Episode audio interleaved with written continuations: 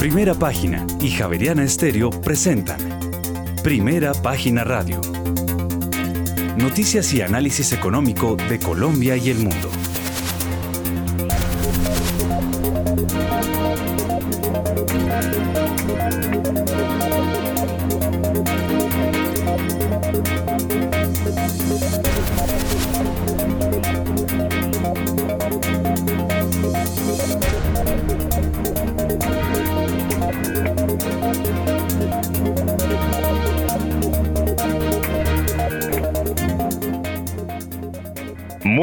Son las 6 de la mañana y dos minutos. Les damos la bienvenida a una nueva emisión de Primera Página Radio. En este jueves 22 de diciembre del año 2022 tendremos todas las noticias y el análisis económico de Bogotá, Colombia y el mundo hasta pasadas las 8 de la mañana.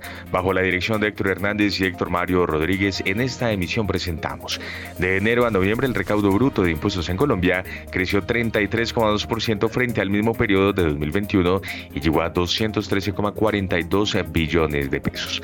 Por su parte, el Ministerio de Hacienda pagará 4 billones de pesos adicionales del Fondo de Estabilización de los Precios de los Combustibles antes de que se acabe este año. Y en noviembre, la deuda bruta del Gobierno Nacional Central de Colombia subió al 62,6% del Producto Interno Bruto, su nivel más alto del año, desde el 62,4% del PIB de octubre. El incidente de ciberseguridad podría causar interrupciones operativas en empresas públicas de Medellín, lo que iría en detrimento de su calidad crediticia, así lo advirtió la calificadora Moody's. Y la demanda de energía en Colombia aumentó 0,14% en noviembre de este año en comparación con el mismo periodo del año anterior. Y el abastecimiento de combustible en la región Caribe no se verá afectado por el incendio registrado en Barranquilla, así lo asegura el Ministerio de Minas y Energía. Y más adelante renunció el director de Credit Corp Capital en Chile, Fernando Ostrondol Navarrete. Tendremos estas y otras noticias hoy en primera página radio.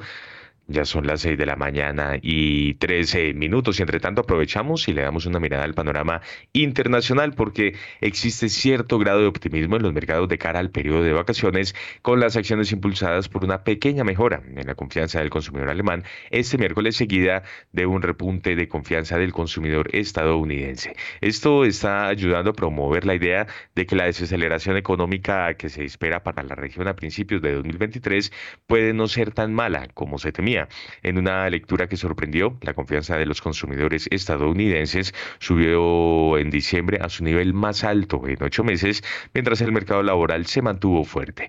Las expectativas de inflación cayeron al 6,7%, el nivel más bajo desde septiembre de 2021, gracias principalmente a la caída de los precios del gas. Ello contribuyó a impulsar la subida en Wall Street durante la jornada de ayer.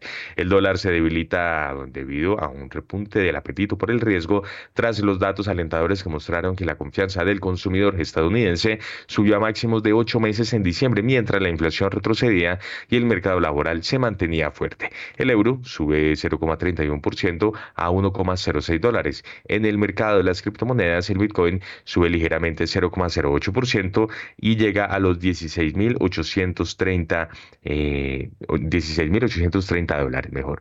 Los precios del petróleo avanzaban tras los datos que mostraron una reducción mayor de la esperada en las reservas de crudo de Estados Unidos, mientras espera que una gran tormenta de nieve cubra gran parte del país y afecta además a la demanda de combustible relacionada con los viajes. Muy bien, pues ya tenemos en Colombia a las 6 de la mañana y 5 minutos y saludamos y le damos la bienvenida a esta hora a Sergio Larte del Scotiabank, uno de nuestros analistas invitados que se suma a esta hora a Primera Página Radio. Sergio, ya en esta última emisión de Primera Página Radio, por supuesto, ya en este remate de fin de año, balance y expectativas también para lo que quedan en este par de semanas, eh, con un eh, aparente eh, ambiente de, mayor optimismo y pues como, como un poco más esperanzador me da la impresión. Muy buenos días y gracias por estar con nosotros. Juan Sebastián, muy buenos días. Un placer estar acá. Eh, un saludo a mis colegas de la mesa de trabajo, a usted, a la producción y sobre todo en el último programa del año a toda la audiencia de, Primera Página Radio. Pues mire, yo creo que, yo creo que la gente está, está optimista, pero está eh, cautelosamente optimista. Eh, y además me parece súper interesante, súper importante que por primera vez en mucho tiempo eh, su comentario inercial, que es muy interesante, no comenzó hablando de tasas de interés, de inflación, no, comenzó a hablar de actividad económica. Yo creo que hacia allá estamos yendo. Lo que estamos haciendo es, ahora, eh, una vez ya entendemos que la, pareciera que la inflación se está desacelerando, que las tasas de interés en el mundo van a subir un poco más, pero ya están cercanas al techo. Entonces, el siguiente problema es, ¿va a haber recesión en el mundo? No va a haber recesión en el mundo, va a haber recesión en Estados Unidos, no va a haber recesión en Estados Unidos. Y creo que a eso nos vamos a dedicar, por lo menos en el primer trimestre del año, esperando que la inflación efectivamente se, se siga desacelerando gradualmente.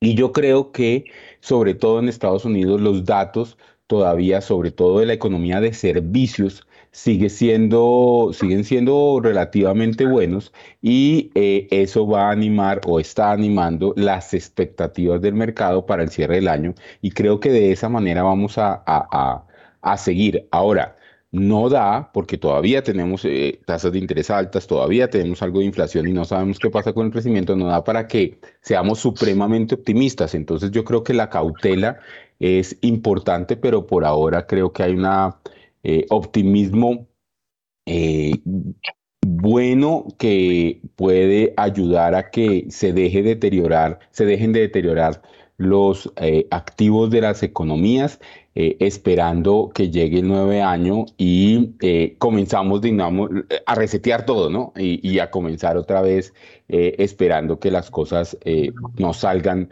como salieron este año, que fueron como cinco cisnes negros que hicieron que los activos sufrieran muchísimo. Muy buenos días a todos nuestros oyentes. Ahí estaba yendo con mucho detenimiento a Juan Sebastián y estaba oyéndolo a usted, Sergio Larte. Em, y bueno, los buenos días para todos. Veo que está conectado también Andrés Moreno Jaramillo. Eh, y a ver quién más está llegando acá. ¿no? Por ahora, Andrés Moreno y usted, eh, Sergio Larte de el eh, Scotiabank. Bueno, hoy es el último programa y hoy, hoy va a haber una muy buena y larga arqueología musical.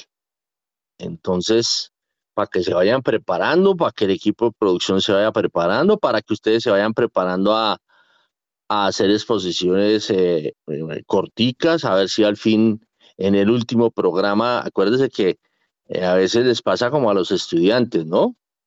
O como nos pasaba cuando estudiábamos. Uno en el último día quiere pasar todo el año, ¿no? Muy bien. Bueno, seis de la mañana y nueve minutos. A las seis y nueve, vámonos de una vez con las bolsas del mundo.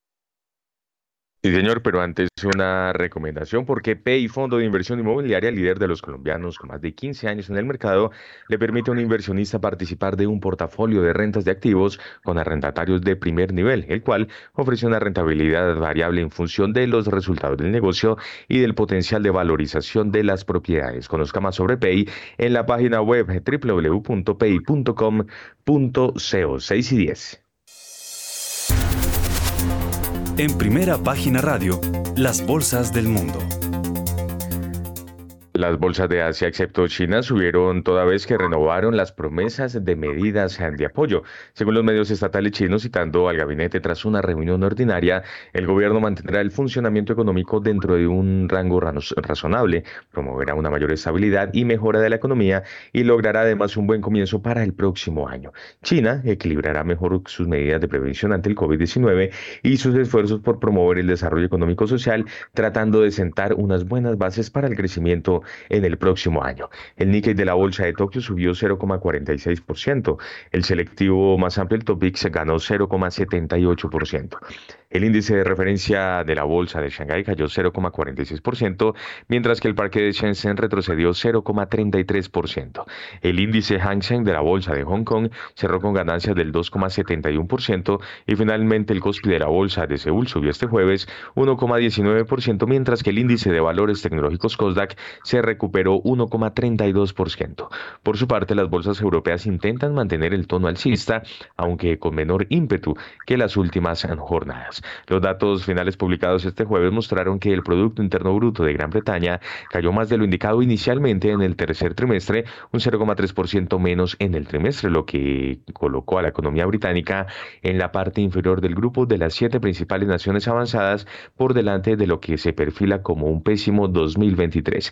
El selectivo bursátil español, el IBEX 35, subía 0,24%. El índice DAX alemán cotizaba 0,3% al alza, mientras que el FTSE 100 de Londres se recuperaba 0,5% y finalmente el CAC 40 de París se recuperaba 0,4%.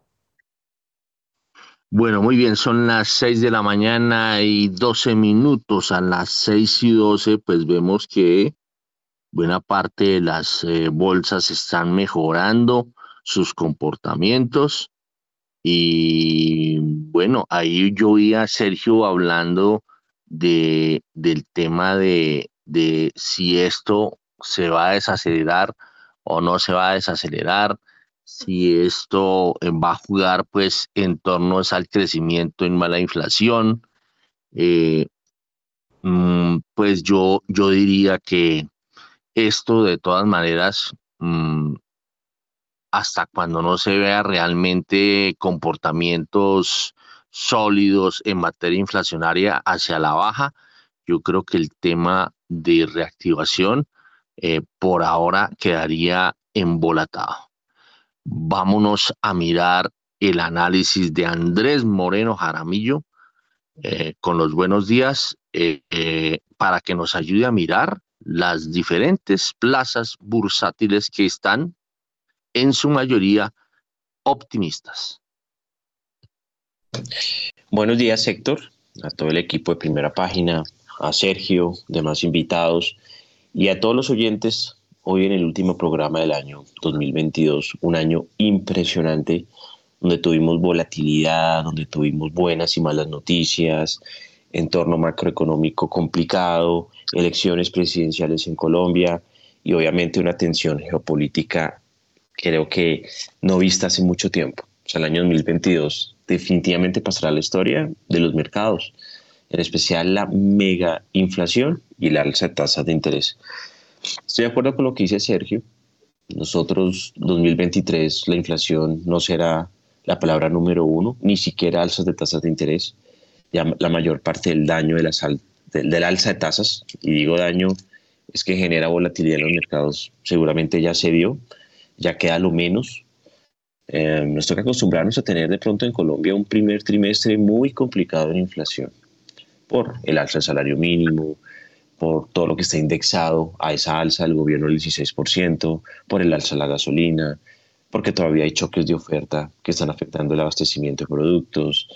Eh, bueno, en general eh, vamos a tener un primer trimestre complicado, pero la inflación no llega para quedarse.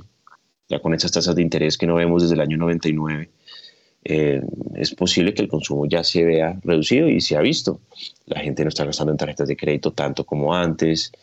También estamos viendo que, que el comercio se está viendo un poco más estancado. La gente prefiere ya invertir con tasas espectaculares que salir a gastar.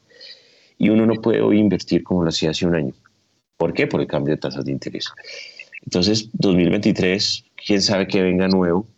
Por lo pronto, esperamos que los bancos centrales logren frenar una posible recesión mundial y gracias y afortunado por lo de este año, tienen espacio y tienen instrumentos de política monetaria. Imagínense a Estados Unidos entrando a una recesión con tasas del 0 o del 1, o Colombia entrando a una recesión con tasas al 2 o al 3%. El mundo tiene espacio para reducir tasas de interés seguramente después del primer semestre del año 2023. Y, y lo harán, lo harán para activar la economía. Estas tasas de interés actuales no son viables, eh, sostenidas a largo plazo. O sea, una empresa, un proyecto, las personas naturales no van a aguantarse mucho tiempo tasas de interés de usura al 43, al 44%. Y pues están los mecanismos para impulsar la economía cuando sea necesario. Por lo pronto, toca seguir controlando la inflación que le ha hecho mucho daño a las economías. Muy bien, son las 6 de la mañana y 16 minutos. A las 6 y 16 nos vamos con Jorge Gutiérrez, quien eh, ya está conectado aquí con nosotros para que nos ayude a mirar eh, o hacer eh, un paneo de la situación bursátil en el mundo. Allá vimos que Andrés Moreno pese a la gran advertencia, se nos fue, se le fue la mano en el análisis. Por ahora los estoy consintiendo en con el paso del programa. Vamos a reactivar esa chicharra duro. A ver, Jorge Gutiérrez, muy buenos días. Hola Héctor, muy buenos días. Un saludo especial para los colegas y para la audiencia de primera página. Pues de distinto a lo que han mencionado, diría que el año, a pesar de que al final, de, al final del mismo es relativamente bueno, pues realmente eh, el comportamiento eh, eh, durante todo 2022 es, es, mixto. Yo diría que el, gran afectado puede ser Asia, en vista que China y Japón, India, Taiwán, etcétera, tuvieron, digamos, comportamientos o, balances rojos para, para, lo, digamos, para el año completo.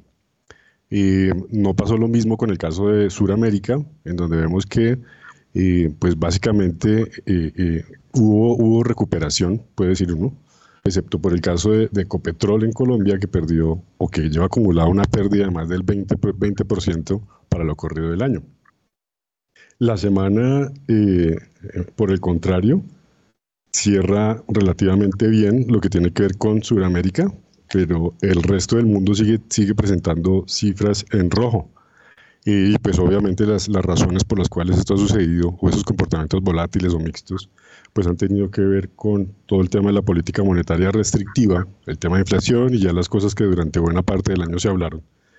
Eh, lo importante aquí es que eh, el año entrante, pues para el caso colombiano, yo veo que no solamente en el primer trimestre, de pronto hasta el primer semestre vamos a ver apretones por diferentes eh, causas en lo que tiene que ver con inflación. De pronto veo algo de calma en el segundo semestre.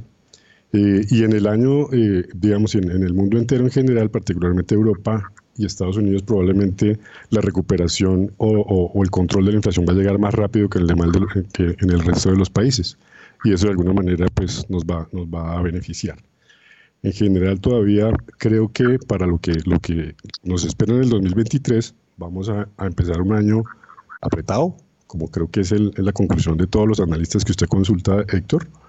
Eh, pero bueno, es una, son, es, va a ser un año desafiante desde todo punto de vista, pero pues con, optimismo porque pues el escenario cambia, pero pues la, necesidad de, de evolucionar y mantener las empresas yo creo que se va a mantener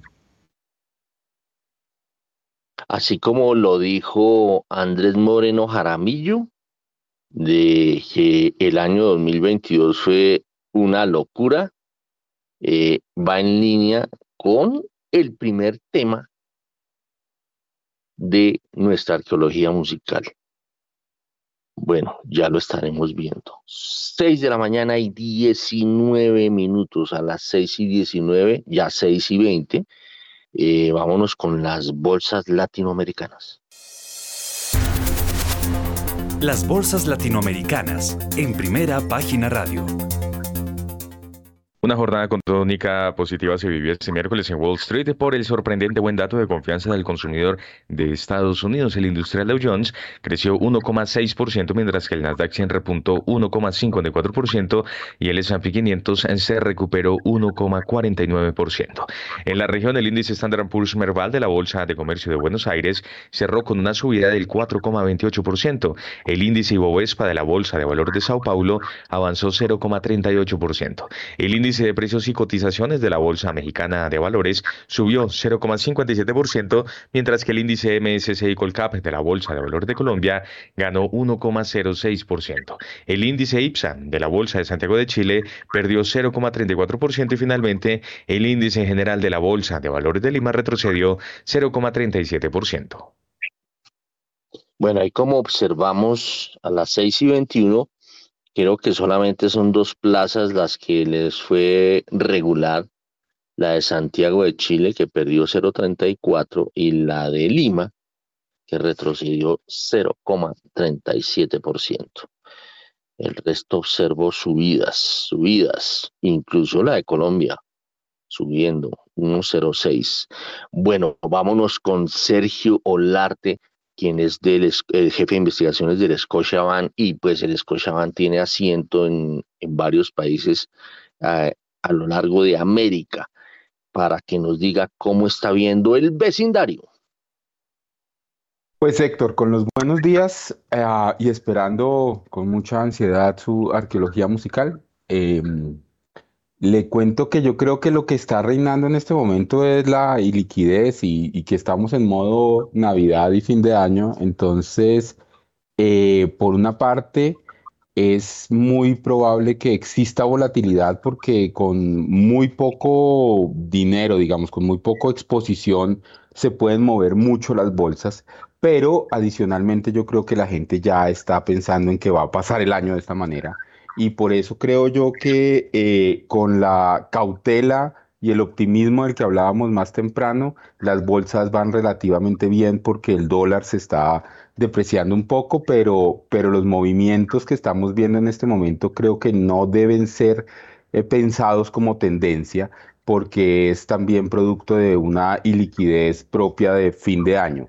Eh, sin embargo, em, sí creo que, como nos decía Jorge y Andrés, eh, yo creo que la gente está pensando que el próximo año va a ser mejor que este y se está de alguna manera reactivando las negociaciones en el mundo bursátil, esperando que efectivamente no entremos en una recesión tan importante que eh, a las empresas les esté yendo demasiado mal, sino que más bien lo que sirva es para que las tasas de interés dejen de subir y se pueda eh, retomar el apetito de riesgo. Entonces yo creo que estamos en ese, en ese orden de ideas, con mucha liquidez en los mercados, eh, pero con un cauteloso optimismo. Dicen que los que tienen que ir a trabajar por estos días a, a la bolsa o a, o a las mesas de dinero, un buen libro es buenísimo. no, no, no crea, yo creo que pues cada vez, cada vez un poco menos, porque de todas maneras tenemos noticias acá en Colombia, eh, seguramente hablaremos después eh, para finalizar el año del plan financiero, pero, pero, pero sí, el, definitivamente pues eh, el, el, el, el afán se, se acaba un poco, es cierto. No, pero yo creo que usted que tiene el chip de analista. A ver, Jorge Gutiérrez y Andrés Moreno, los dos creo que hicieron parte del mercado y hoy en día lo, lo, lo perciben desde sus sitios de trabajo.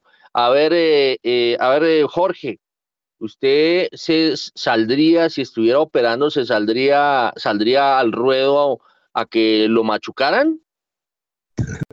No, Héctor, digamos que ciertamente, ciertamente eh, Sergio tiene razón en la medida en que hay muchas cosas, digamos, paralelas a la operación diaria que, pues, que demandan mucho trabajo para el fin de año.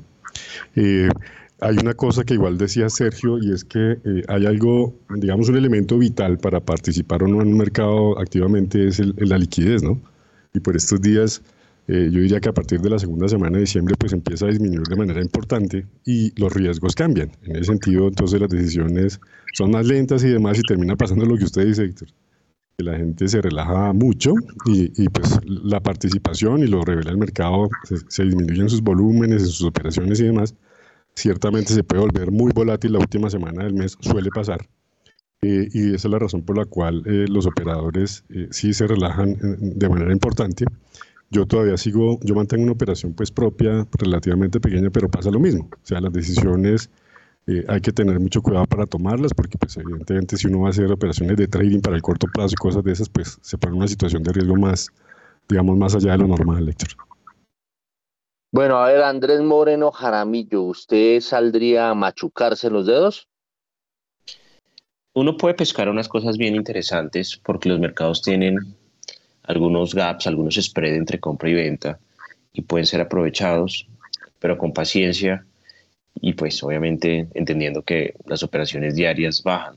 Particularmente este año la gente salió de vacaciones más que todo el viernes 16, a veces se alarga un poco más. Y sí hay que aprovechar la volatilidad que hay en los mercados. Digamos, hoy hay un dato importante del PIB en Estados Unidos. Y recuerde que el año pasado el último día del año el dólar en Colombia se movió más de 250 pesos y ha sido la mayor volatilidad diaria que ha tenido la divisa en su historia. Porque dicen que el gobierno salió y vendió 200 pesos abajo, entonces el mercado volvió y recuperó el, valor que tenía. Em, y pues el dólar puede tener algún tipo de volatilidad también. Por esta época, los que administramos fondos, las personas están muy pendientes de, de colocar sus dineros de manera táctica en algunos portafolios y sobre todo algunos planes de, de ahorro corporativo y, pago de bonos se están yendo hacia los fondos de, de, voluntarias para, digamos, tener un manejo tributario con los beneficios de ley que tienen las personas que reciben ingresos y lo colocan en las voluntarias. Entonces sí hay algo de trabajo, pero también hay que entender que si la mitad de la gente se fue y los operativos se fueron, los que nos quedamos acá tenemos que recibir esa carga ese trabajo. Entonces los que estamos yendo sí eh, tenemos harto trabajo porque estamos, digamos, eh, haciendo de titulares de varias personas que ya no están. La otra semana sí creo que ya esto, esto está bien muerto. El viernes 30 no hay bolsa. Eh, Colombia cierra el, el, jueves 29 de diciembre y ya huele mucho a vacaciones de fin de año y de enero. Son las 6 de la mañana y 27 minutos. Yo, lo, yo mido la actividad eh, en bolsa y en, y en eh, sistema financiero por eh, las llamadas que uno recibe diariamente de gente que está operando. Y a mí no me llaman desde hace como ocho días. O sea, es decir, que esto está bastante apagadito, bastante apagadito. 6 y 28. Vámonos entonces con la Bolsa de Valores de Colombia. Sí, señor, pero antes una recomendación, porque hoy es un buen momento para que empieces a conquistar el mercado global colombiano. Compra activos globales en pesos colombianos y diversifica tu portafolio de inversión. Conoce más en bbc.com.co 6 y 28. Ya vamos a tener, Héctor, el informe que tiene que ver justamente con el comportamiento de la bolsa en Colombia. Ya lo tenemos acá mientras se conecta con nosotros Romario Ortiz. Hay que señalar que las transacciones en la Bolsa de Valores de Colombia aumentaron un 68,26%. La acción más valorizada fue la de Canacol Energy. En total, las negociaciones alcanzaron los 118.489 millones de pesos entre 1.753 operaciones. Las acciones más negociadas en la jornada fueron Ecopetrol con 71.693 millones de pesos, Preferencial Bancolombia con 13.558 millones de pesos y el título ordinario de Bancolombia con 13.000 1.541 millones de pesos. La acción de Cemex Latam Holdings fue la que más cayó con un 9,09%, seguida de Canacol Energy, que fue la que más subió con un 7,95%. Bueno, yo le ayudo a complementar toda esta información. Entonces aquí vemos que el eh, MSCI Colcap, como usted lo estaba manifestando, tuvo una mejoría del 1,81%. El Grupo de Energía Bogotá mejoró eh, 1,59%, Celsia 3,14%, Ecopetrol 2,24%, eh, ISA eh, mejoró 4,48%. Mm, en cambio, Bancolombia Aquí vemos la, la ordinaria Bancolombia mejoró 4.23, pero la preferencial cayó 0.24. Eh, el grupo Sura mejoró 1.15. El grupo Sura preferencial mejoró 1.16. El grupo Aval preferencial mejoró 2,43%. Bueno, a ver, Andrés Moreno Jaramillo tiene la palabra con la limitante de los dos minutos para la chicharra. Bolsa de Colombia. Bueno, Bolsa de Colombia está en, en mora con, con Colombia, menos 11,42% sale su cae el índice Colcap este año. Eh, o sea, desde que el año pasado venía bien barato, este año, por lo menos hasta 21 de diciembre, no hubo rally de fin de año, menos 11,42%. Los inversionistas llevan ya varios años sin ver ganancias. Lo que subió este año fue Cemex, 88%, un emisor que se va a cancelar de la bolsa, con muy pocos accionistas. Subió el Cóndor, 72%, porque Colpatria compró la compañía. Subió Nutresa 50% tras cuatro OPAs de Gilinski, dos exitosas y dos fallidas. Y subió Grupo Sura 31% también por tres OPAs de Gilinski. Se acabó esto. Bancolombia sube 18% porque hay un rumor de que pues, el otro año será la acción a disparar de estas OPAs. 18% sube. El resto que sube son acciones que no tienen liquidez, como Enca, como Titán, como BVA Colombia y como Marley. Entonces fue el GEA, gracias a, todo esto que pasó este año tan espectacular, hace un año estábamos en pleno proceso de análisis de OPAs, eh, que lograron que esas acciones subieran. Si no hubiera sido por eso, quién sabe en qué estarían. Pero en promedio las acciones más importantes de la bolsa en Colombia caen entre 40 y 30%. Uno mira a Grupo Aval cayendo el 50%, a Mineros cayendo el 50%, Corfi Colombiana el 48%, Azura, Cementos Argos, eh, las preferenciales cayendo en promedio 40%, y uno dice, Dios mío, ¿qué pasó? ¿O qué está descontando la bolsa el próximo año? Porque estos precios de acciones no corresponden a la realidad de las empresas, por lo menos hasta los balances de septiembre. El mercado accionario está regalado, está bajito, algunos compramos, pero necesitamos que vengan los fondos extranjeros para ponerle tendencia a esto. Muy bien, son las 6 de la mañana y 32 minutos. Eh, tenemos una noticia empresarial. Vámonos con Rolando Lozano. La empresa Socimédicos y la Sociedad Cardiovascular del Eje Cafetero, la cual se denomina bajo la sigla cardiovascular, firmaron un acuerdo que cubre los departamentos de Caldas, Risaralda, Quindío y Valle del Cauca. En particular, se trata de un contrato que le concede a Socimédicos la facultad para usufructuar una participación accionaria en cardiovascular. Cabe recordar que cardiovascular es una firma que se enfoca en la atención de enfermedades del corazón y tiene su sede principal en Armenia. El movimiento tendrá efectos en el mercado de atención clínica en general, toda vez que SOSI Médicos opera la IPS San Rafael en Pereira, la cual se enfoca en servicios de alta complejidad. Cardiovascular cuenta con 12 años de experiencia en el eje cafetero, en el montaje y puesta en marcha de servicios de salud de alta complejidad también. Muy bien, son las 6 de la mañana y 33 minutos. Bueno, de noticias, eh, de más noticias empresariales, Juan Sebastián, tenemos eh, información eh, de proveniente de Bancol. ¿Desde qué se trata, Juan Sebastián? Sí, señor, es que fíjese que hay que señalar hasta ahora que Bancoldex se recibe garantía del organismo del Banco Mundial, Miga, como respaldo de un préstamo con JP Morgan por más de 1,4 billones de pesos. Estos recursos se destinarán al apoyo de las empresas colombianas en un entorno global desafiante, con un componente adicional en la mitigación de efectos al cambio climático y apoyo en la inclusión de mujeres empresarias en el país. Los créditos de Bancoldex serán destinados a las líneas de modernización y capital de trabajo, atendiendo las necesidades de recursos de las MIPIMES colombianas. Por segunda vez, este organismo multilateral brinda una garantía a Bancoldex, lo que ratifica su solidez, seriedad y respaldo en el mercado local e internacional. Bueno, eh, y también tenemos información que, tiene que ver con el Credit Corp Capital. Eh, una renuncia Sí, señor, justamente renunció el director de Credit Corp Capital en Chile, Fernando Ostornol Navarrete. El ejecutivo ocupaba el cargo de jefe regional de mercado de capitales dentro de la división de banca de inversión desde enero de 2020 y su renuncia se hizo efectiva de forma inmediata. Anteriormente había sido el responsable mm, del negocio de derivados y productos estructurados para Chile, Perú y Colombia desde el año 2018. También había sido CEO, CEO mejor, y miembro de la Junta de NetGo, así como director de Credit Suisse en su país austral, en el país austral mejor. Bueno, y les cuento que la Bolsa de Valores de Colombia informó que este 22 de diciembre procederá, o sea, eso significa que es hoy, ¿no?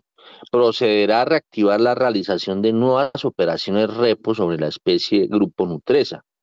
La Bolsa de Colombia indicó que la reactivación se permite teniendo en cuenta que el 21 de diciembre del 2022, es decir, ayer, el monto total de repos disminuyó a 30 veces o menos su promedio de negociación durante el último trimestre. Es válido mencionar que las operaciones repo de Nutresa fueron suspendidas el pasado viernes 16 de diciembre. Después, el después el 15 del mismo mes superó, o después de que el mismo 15 superó 40 veces su promedio de negociación diario durante el último trimestre. A ver, saque la tiza y explíquenos, eh, eh, Andrés Moreno Jaramillo, varias cosas. Primero, ¿qué es un repo? Y segundo, ¿qué es esto que está diciendo la bolsa que eh, mm, procederá a reactivar la realización de nuevas operaciones repo sobre la especie Grupo Nutres? Claro que sí, Héctor. por tema de control de riesgo de hace 10 años, por el caso de Interbolsa, eh, la bolsa tiene un mecanismo para detectar cuando una compañía tiene más acciones de cierto porcentaje en circulación en operaciones apalancadas. Está prohibido pasarse de cierto margen, precisamente para que no pase lo que pasó con Interbolsa, que básicamente el 80% de las acciones de Interbolsa están ignoradas en operaciones repo. Lo mismo pasaba con Fabricato y llegó a pasar en una época con Cultejer.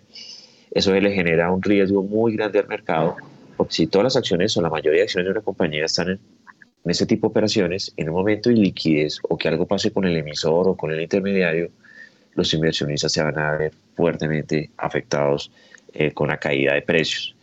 Entonces ellos controlan el volumen que tienen las acciones en repos y que son repos, los repos son apalancamientos. Las personas cuando van al mercado accionario no solamente compran con caja, es decir, si tienen 100 millones no van y compran 100 millones, van y compran 300, 400, 500, se pueden apalancar dos veces o inclusive en algunos casos hasta cinco veces. Así es que la gente gana dinero fuertemente en la bolsa. Obviamente esto es para especuladores expertos, pero también así es que se quiebran. ¿no? Si uno tiene pues una posición de 20 millones de pesos y va y compra repos por, o se apalanca cinco veces y compra 100, pues una variación negativa del precio de la acción del 20%, pues ya inmediatamente hace que, que se pierda absolutamente todo el capital. Entonces lo que pasó con Nutresa es que se había suspendido las negociaciones en Utresa. Eh, llama mucho la atención de que, digamos, lo que se viene ya negociando en, eh, diariamente en, en, Utresa equivalía o, era 40 veces inferior al volumen de los repos. Yo me acuerdo de una época que uno calculaba los repos en Coltejer, cuánto tiempo se demoraban en salirse al mercado si decidían vender esas personas y eran más o menos unos 300 días. Decir, no iba a haber mercado en un año para que la gente que tuviera eso apalancado pudiera salir a vender. En este caso, eh, lo que pasaba con los repos es que el, el, monto total de repos que tenía Nutresa equivalía a 20 veces el promedio de negociación diario. Esto pasa porque Nutresa, tras dos OPAs, ha perdido liquidez, Grupo Sura también. Entonces, en el día no se negocia mucho. Pero sí hay unos inversionistas grandes que no pudieron vender en la tercera y en la cuarta OPA que han estado acumulándolas y las tienen, esperando que algún día haya una OPA exitosa y puedan salir de esa posición. Nutresa era las compañías más apalancadas en el mercado con ese bajo volumen, la bolsa suspendió los repos, pero entonces ya los repos empezaron a caer, eh, las comisionistas los sustituyen, se vencen y pues no los renuevan, o, o el inversionista pone la plata o vende, y pues ya nuevamente se reactiva la acción de Nutresa y la gente va a poder volverse a apalancar. Hay que tener en cuenta que las comisionistas y el área de riesgo tienen un poco de, cuidado con esa especie porque en cualquier momento vuelve y llega el límite y vuelven y se prohíben este tipo de operaciones. Muy bien, eh, Andrés Moreno Jaramillo, muchas gracias por la explicación. Son las 6 de la mañana y 40 minutos. Hoy es viernes, viernes. Eh, perdón, Jueves con cara de viernes, discúlpenme. Jueves con cara de viernes. Como decía un amigo mío, es un jueves, es un jueves, ¿no? Porque mañana ya es 23, o sea, nos quedan apenas tres días, contando el 24, para comprar los regalitos. Bueno, muy bien, 6 y 40. Vámonos a las 6 y 40 con lo que va hoy a emocionar a los mercados. En primera página radio, las claves de la jornada. Y arrancamos en Europa porque entre las eh, referencias macroeconómicas se destacan el índice, el índice de precios al productor y las ventas industriales de Italia. Hoy se conoció que la economía británica evolucionó por debajo de lo previsto con una contracción del 0,3% en el tercer trimestre en la comparativa con el trimestre anterior. La estimación inicial para el periodo mostraba una contracción del 0,2%, la misma cifra que preveían los analistas consultados en un sondeo previo para la cifra final de este trimestre. El vicepresidente del Banco Central Europeo, Luis de Guindos, dijo en una entrevista publicada en Le Monde este jueves que los eh, tipos de interés podrían seguir subiendo al ritmo actual durante un tiempo. Por su parte, en Estados Unidos, además de las cifras de peticiones iniciales de subsidios por desempleo semanales y la lectura definitiva del PIB del tercer trimestre de este año, se conocerá el índice mm, de indicadores adelantados que elabora The Conference Board. Del PIB trimestral de Estados Unidos, el consenso del mercado espera una recuperación del 2,9%. Por su parte, el presidente de Ucrania, Volodymyr Zelensky, en su primera visita al extranjero en tiempos de guerra, declaró este miércoles ante el Congreso de Estados Unidos que la ayuda a Kiev es una inversión en democracia y no una caridad. Y en busca de más apoyo estadounidense para el esfuerzo bélico de Kiev, Zelensky se reunió antes con el presidente Biden en la Casa Blanca. El presidente estadounidense instó a los ciudadanos y al resto del mundo a seguir apoyando a Kiev en el 2023. Bueno, son las 6 de la mañana y 42 minutos. Mm, a las 6 y 42. Oiga, les quiero, les quiero decir, estaba que les comentaba esto, eh, y, yo me imagino que quienes han estado machucándose los dedos em, en, eh, o, en algún momento se machucaron los dedos en el mercado, mm, vivieron esto que nos pasa a nosotros los reporteros. Los reporteros, eh, cuando llega la época de Navidad, eh, mm, siempre pensamos que eso todo está, todos están en modo Navidad. Y hemos tenido unas sorpresas bravas, bravas. A mí nunca se me va a olvidar una vez que era, era como 26 o 27 de diciembre, cuando el gobierno es más, creo que era el gobierno de Samper, donde estaba de ministro el actual ministro de Hacienda, José Antonio Campo, eh, eh, hubo un problema eh, y el, comportamiento de la tasa de cambios enloqueció en esos, días y al gobierno le tocó acudir a una emergencia económica para tratar de afrontar la situación. Y, bueno, y estaba uno tranquilo, ¿no? Uno, uno eh, tomándola suave, como dicen por ahí, y hmm, suave. Entonces, eso suele ocurrir, o sea, de aquí al 10 eh, de enero, cuando, si Dios quiere, nos volveremos a ver, eh, nos volveremos a oír las voces, porque por ahora no, no nos hemos vuelto a ver las caras,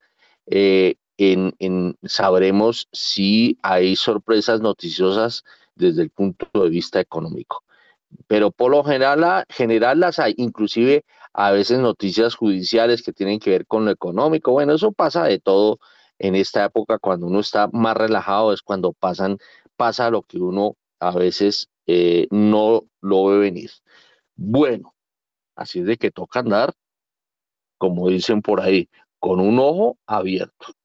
Bueno, seis, o sea, revisando a los lados, al lado y lado. Seis de la mañana y 45 minutos ya a esta hora.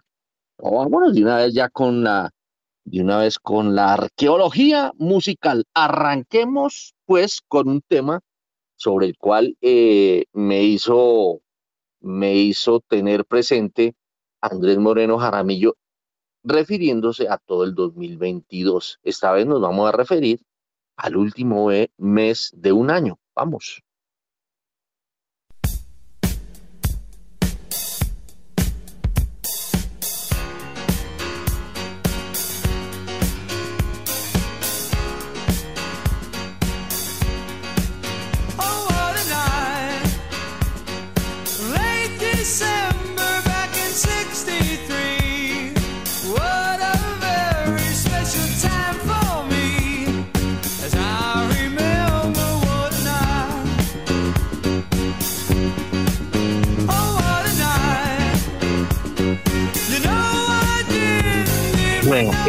Tema se llama Diciembre de 1963. ¡Oh, qué noche!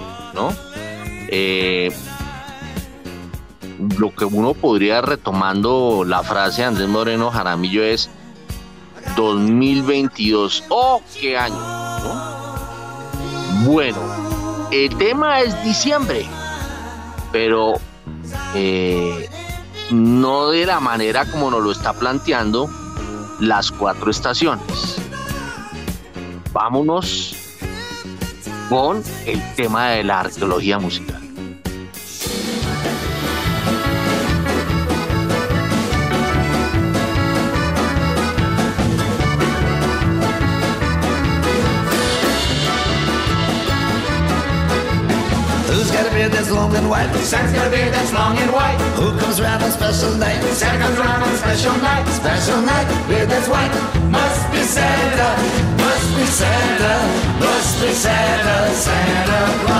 Bueno, quienes saben de música deben identificar esta voz que no es muy bonita, ¿no? Nunca fue muy bonita. Esto es una polca, ¿no? Debe ser Papá Noel. Se llama la polca y el que está cantando es Bob Dylan. Para mi concepto, el rockero más trascendental y más respetado a lo largo de la historia. Eh, esto es de noviembre de 2009 y nos vamos con otro rockero que fue un excelente o es un excelente baterista.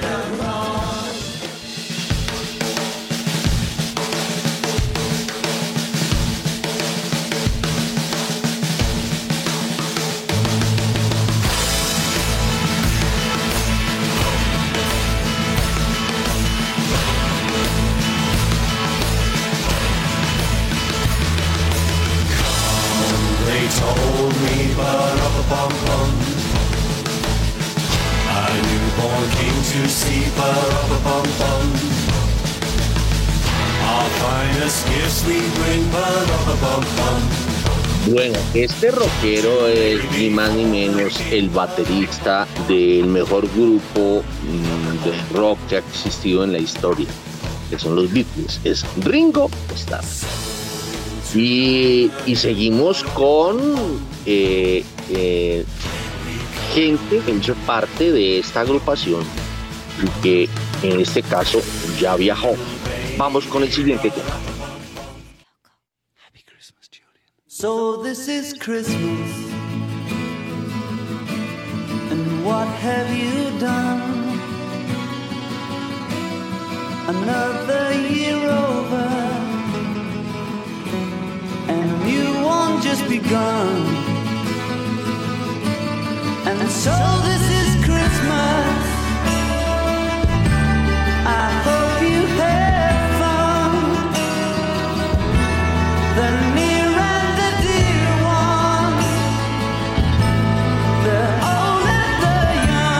Este tema es de John Lennon, Feliz Navidad, la guerra ha terminado. Eh, esto es de, octubre de 1971 con la producción de Phil Spector. Eh, esto es, em, estamos en arqueología con temas dedicados a la Navidad, pero si se pueden dar cuenta, hemos arrancado por personajes que o más bien temas que son navideños, pero no tan navideños, o por lo menos no tan reconocidos en, estas, en estos tiempos de Navidad. Y después de Lennon nos vamos con otro Beatle. Seguimos.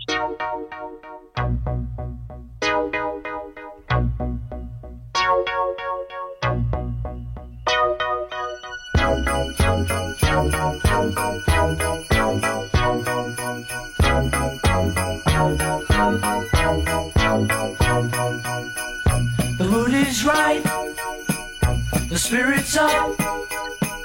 We're here tonight, and that's enough.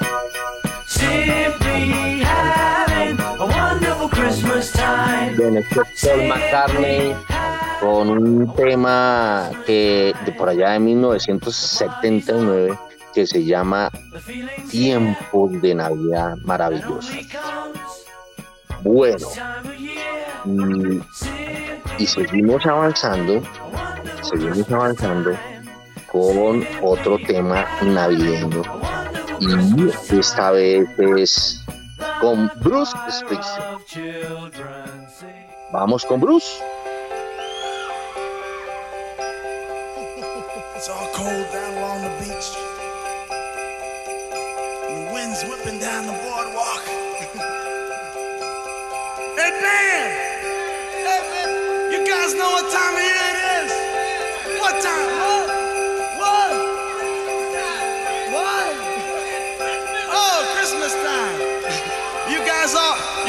Been good and practicing real hard.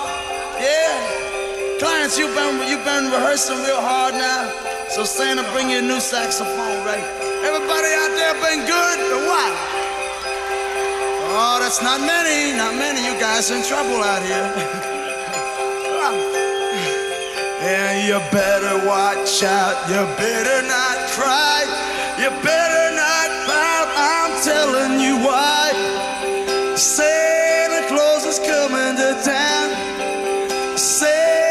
Papá Noel viene a la ciudad. Y de Bruce nos vamos a Steve. Vamos con Steve, o Stevie más bien. Someday at Christmas, men won't be boys, playing with bombs like kids play with toys. One warm December, our hearts will see a world where men are free. Mm, someday at Christmas, there'll be no wars when we have learned Como algún día en Navidad, Christmas is for. mm, y es de noviembre de 1967, Stevie Wonder. Y con eh, Stevie Wonder cerramos el capítulo de los eh, grandes eh, rockeros que le dedicaron canciones a la Navidad. Y de los grandes rockeros nos pasamos a las grandes bandas. Vámonos con una de las más grandes y de más grandes de la historia y más trascendentales.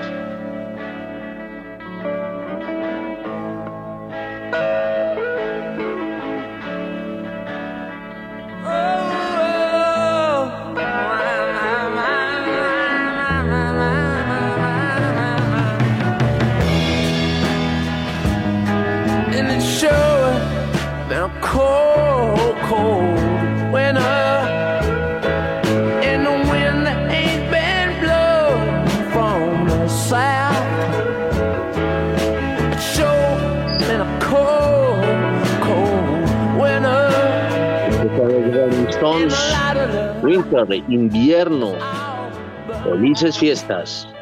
Y eh, avanzamos y vamos con otra agrupación, Coldplay.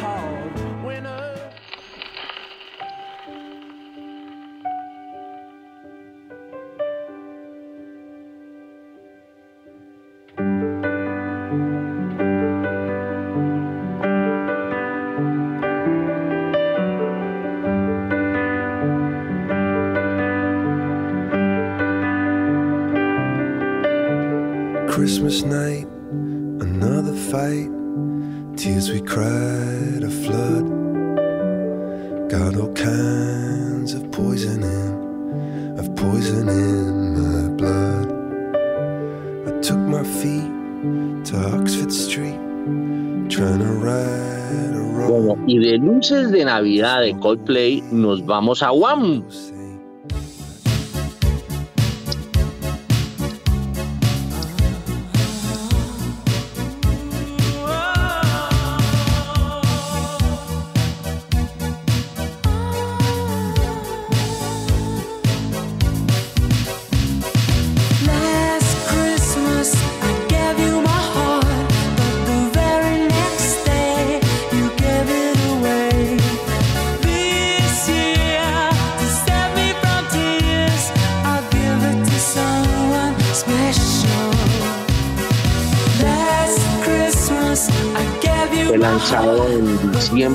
1984. últimas navidades. Bueno, vámonos enseguida con los Bee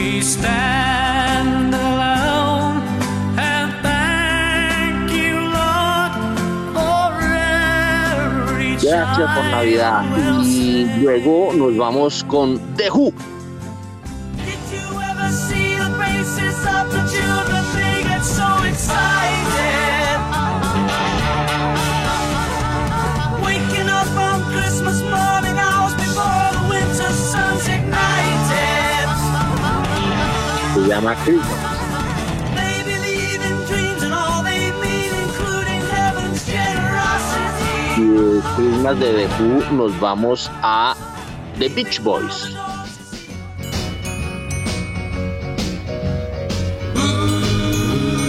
Merry Christmas, Christmas comes this time each year. Well, way up north where the air gets cold, there's a tale about Christmas that you've all been told. And a really Pequeño famous San Nicolás, una, un tema de, los Beach Boys eh, compuesto por Brian Wilson y Mike Love. Y, y están, y hablando de, de Beach Boys, nos vamos con un tema de ellos que lo volvieron de Navidad, un grupo que se llama Pentatonics.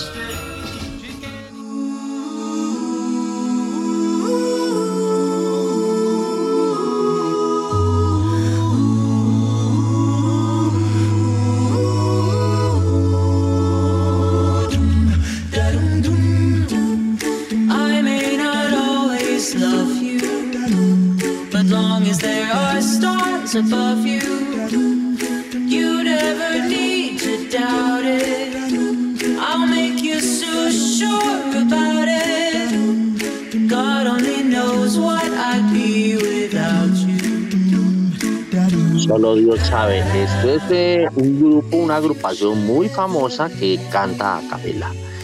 Y, y de esta agrupación eh, vamos con el siguiente tema. Shake up the happiness. Wake up the happiness. Shake up the happiness. It's Christmas time. And I wanna tell the world before I get too old. And don't remember it, so let's dissemble it and reassemble it. Oh yeah. Once upon a time in a town like this, a little girl made Es una agrupación que se llama Train. Eh, y el tema es, eh, se llama eh, Shake Up Christmas. Y de este nos vamos con otro temazo de una agrupación que no sé si lo estoy leyendo bien, es InSync, en donde de la cual hace parte Justin Timberlake. Vamos con Feliz Navidad, felices fiestas.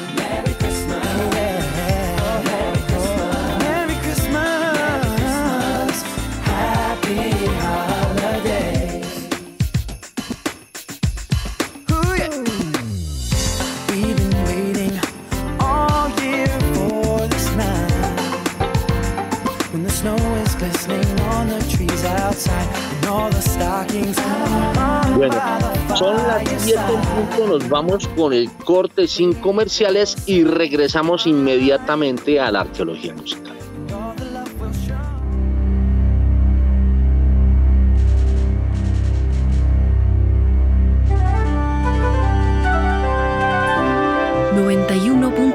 Javerian Estéreo, Bogotá. HJKZ. 45 años. Sin fronteras.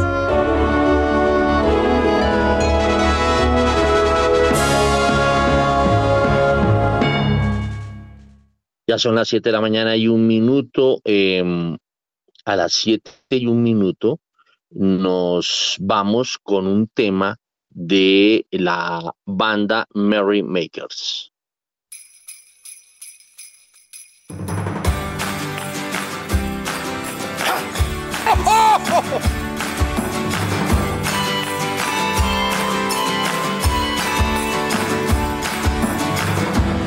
It's the greatest holiday.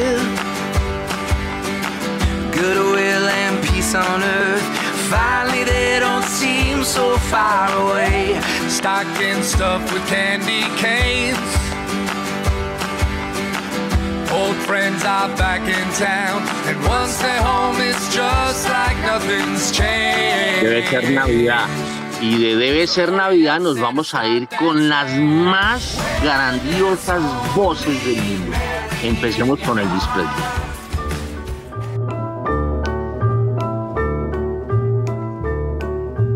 Here comes Santa Claus, here comes Santa Claus, riding down Santa Claus Lane. Blitzen, blitzen, all here's a reindeer pulling on a rein. Bells are ringing, children singing, all is merry. Genio Santa Claus. Elvis Presley. Y, y todos los grandes cantantes le dedicaron temas a la Navidad. Vamos con Andy Williams.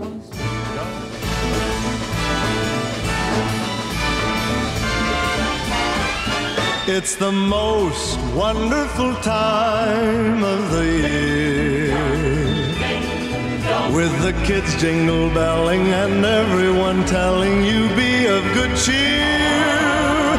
It's the most La época wonderful más maravillosa del año, dice Andy Williams, eh, con este tema que es requete famoso.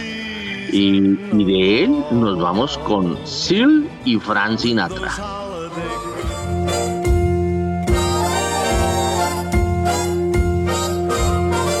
You better watch out, you better not cry, better not pout, I'm telling you why. Santa Claus is coming to town. He's making a list, he's checking it twice, he's gonna find out ¿Qué tal who's voces? Y de unas voces tan buenas como la de Sinatra y nos vamos con Sammy Davis Jr. It's Christmas time all over the world, and Christmas here at home. The church bells chime wherever we roam.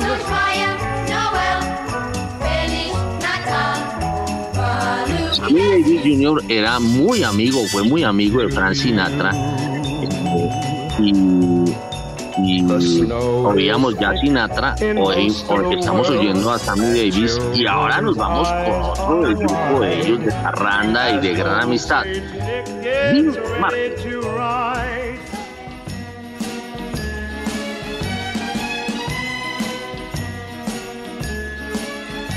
It's a marshmallow world in the winter when the snow comes to cover the ground. It's time for play.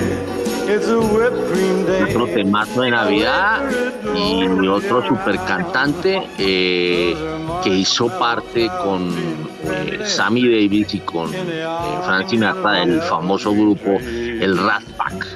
Y de Dean Martin nos vamos a las voces de bellas mujeres. Bellas voces, bellas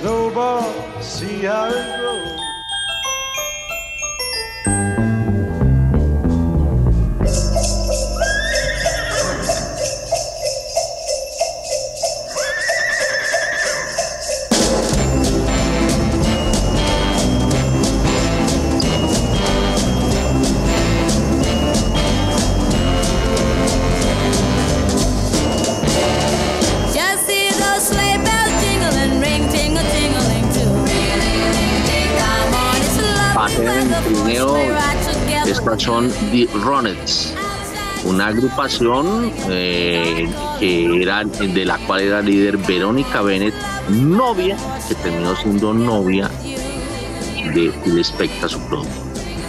Y de eh, esta agrupación nos vamos, empezamos a escuchar canciones de bellas mujeres, de otras bellas mujeres.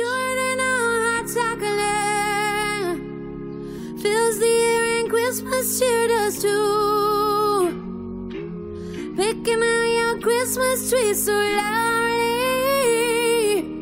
The joy this time it brings to you.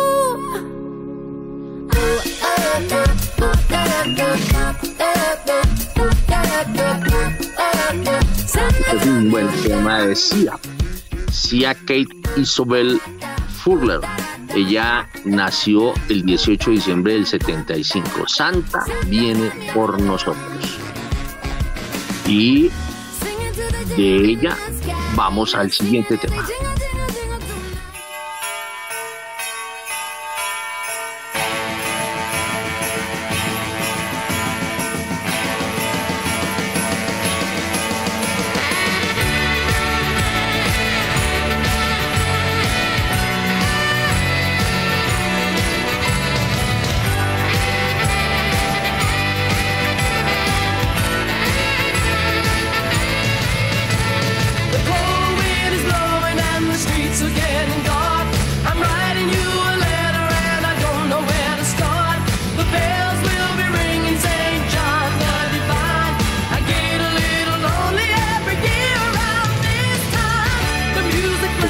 Darlene Love con eh, el grupo que se llama The Street Band. Eh, un tema que fue arreglado por Steve Van Sant. Y vamos al siguiente, nos vamos con, eh, bueno, estábamos viviendo solo en Navidad y ahora nos vamos debajo, a debajo del árbol. Del árbol de Navidad, ¿no?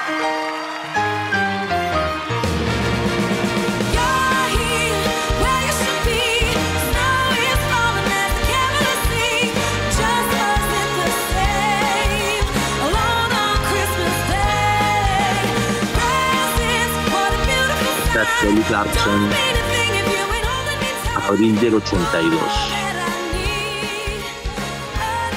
Y vamos con la reina de las canciones de Navidad. Vámonos con la reina de las canciones de Navidad.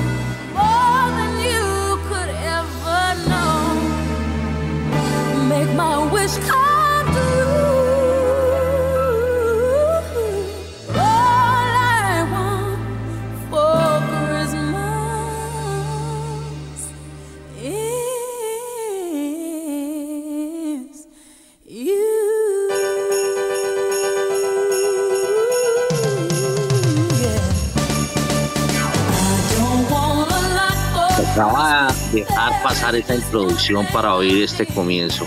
Todo lo que quiero para Navidad eres tú, María Carey. Y, y de ella nos vamos a otra gran mujer, otra mujer bonita, Britney Spears.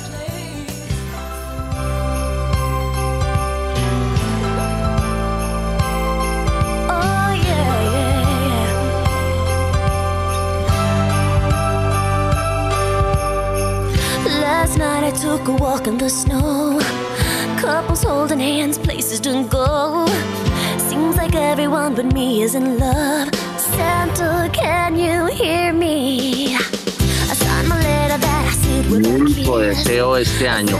Y voy al tema subcampeón mío. Ocupa el segundo puesto en, en, digamos, en favorabilidad, digamos, como hablan hoy en las encuestas. Seguimos con el galés Shocking Steam. Snow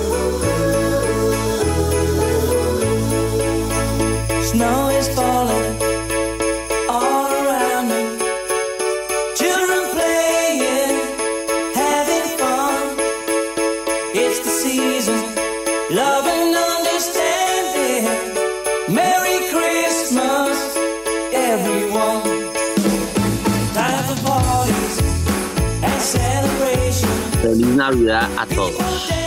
Y mi preferida, terminamos con la preferida que es de un grupo de morenos que hizo vibrar a muchos de nosotros a finales de los 70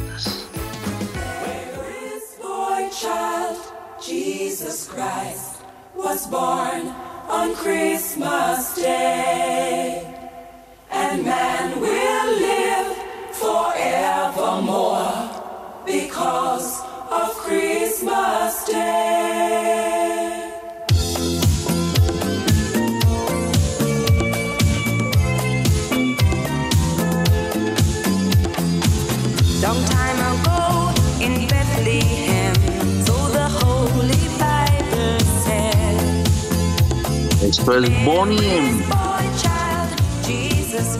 y este fue el tema navideño de ellos de 1978. El niño de María, oh mi Señor.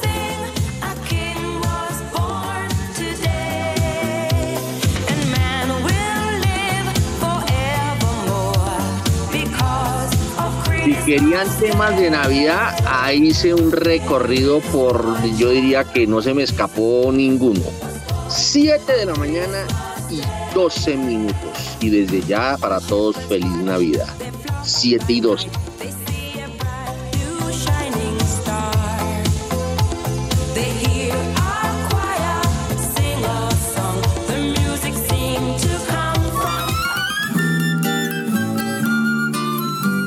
From Radio Novenas en Javeriana Estéreo para compartir, reflexionar y celebrar. Pensemos en la familia de Nazaret que tuvo que desplazarse a Egipto. Acojamos y recibamos con cariño a los demás, como si fueran el niño Jesús, la Virgen María y San José. Ayudemos a otros, especialmente a los migrantes, a compartir los bienes de nuestra cultura y respetemos con tolerancia y comprensión las expresiones culturales de los demás para que podamos vivir en paz. Radio Novenas en Javeriana Estéreo, del 16 al 24 de diciembre a las 6 y 30 de la tarde y disponibles en javerianaestereo.com. San José se detiene a mirarlo si lo puede aliviar. En Acciones y Valores, nuestra prioridad es construir la mejor versión de su futuro financiero. Por ello, creamos soluciones para cada uno de sus objetivos. Descubra nuevas formas de ahorrar y simplifique todo desde el celular a través de inversiones digitales desde un peso. Genere rentabilidad y a la vez impacto positivo en el mundo con inversiones responsables. Construya su plan de inversión personalizado con asesoría exclusiva y especializada. Optimice el manejo de recursos de su empresa por medio de soluciones de tesorería. Realice envíos y pagos internacionales seguros de la mano de nuestro aliado Western Union. Es momento de crear metas juntos. Conozca la mejor forma de hacerlo. Contáctenos en www.axivalores.com o al WhatsApp 323-236-5222, vigilado y regulado por la Superintendencia Financiera de Colombia.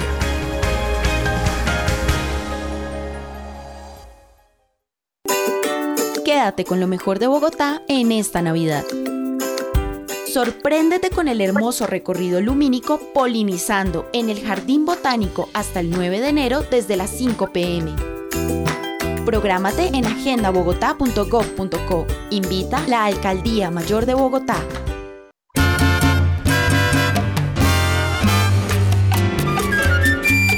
Caribe y Sol, viernes y sábados desde las 8 de la noche hasta que salga el sol.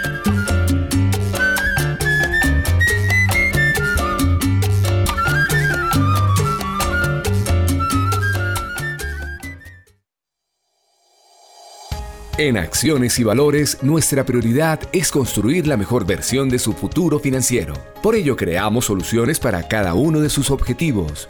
Descubra nuevas formas de ahorrar y simplifique todo desde el celular a través de inversiones digitales desde un peso. Genere rentabilidad y a la vez impacto positivo en el mundo con inversiones responsables. Construya su plan de inversión personalizado con asesoría exclusiva y especializada. Optimice el manejo de recursos de su empresa por medio de soluciones de tesorería. Realice envíos y pagos internacionales seguros de la mano de nuestro aliado Western Union. Es momento de crear metas juntos. Conozca la mejor forma de hacerlo. Contáctenos en www.axivalores.com o al WhatsApp 323-236-5222, vigilado y regulado por la Superintendencia Financiera de Colombia.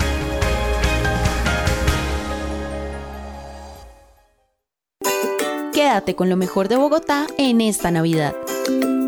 Recorre la ruta del alumbrado navideño que atraviesa las 20 localidades de la ciudad y sorpréndete con más de 40 puntos de iluminación.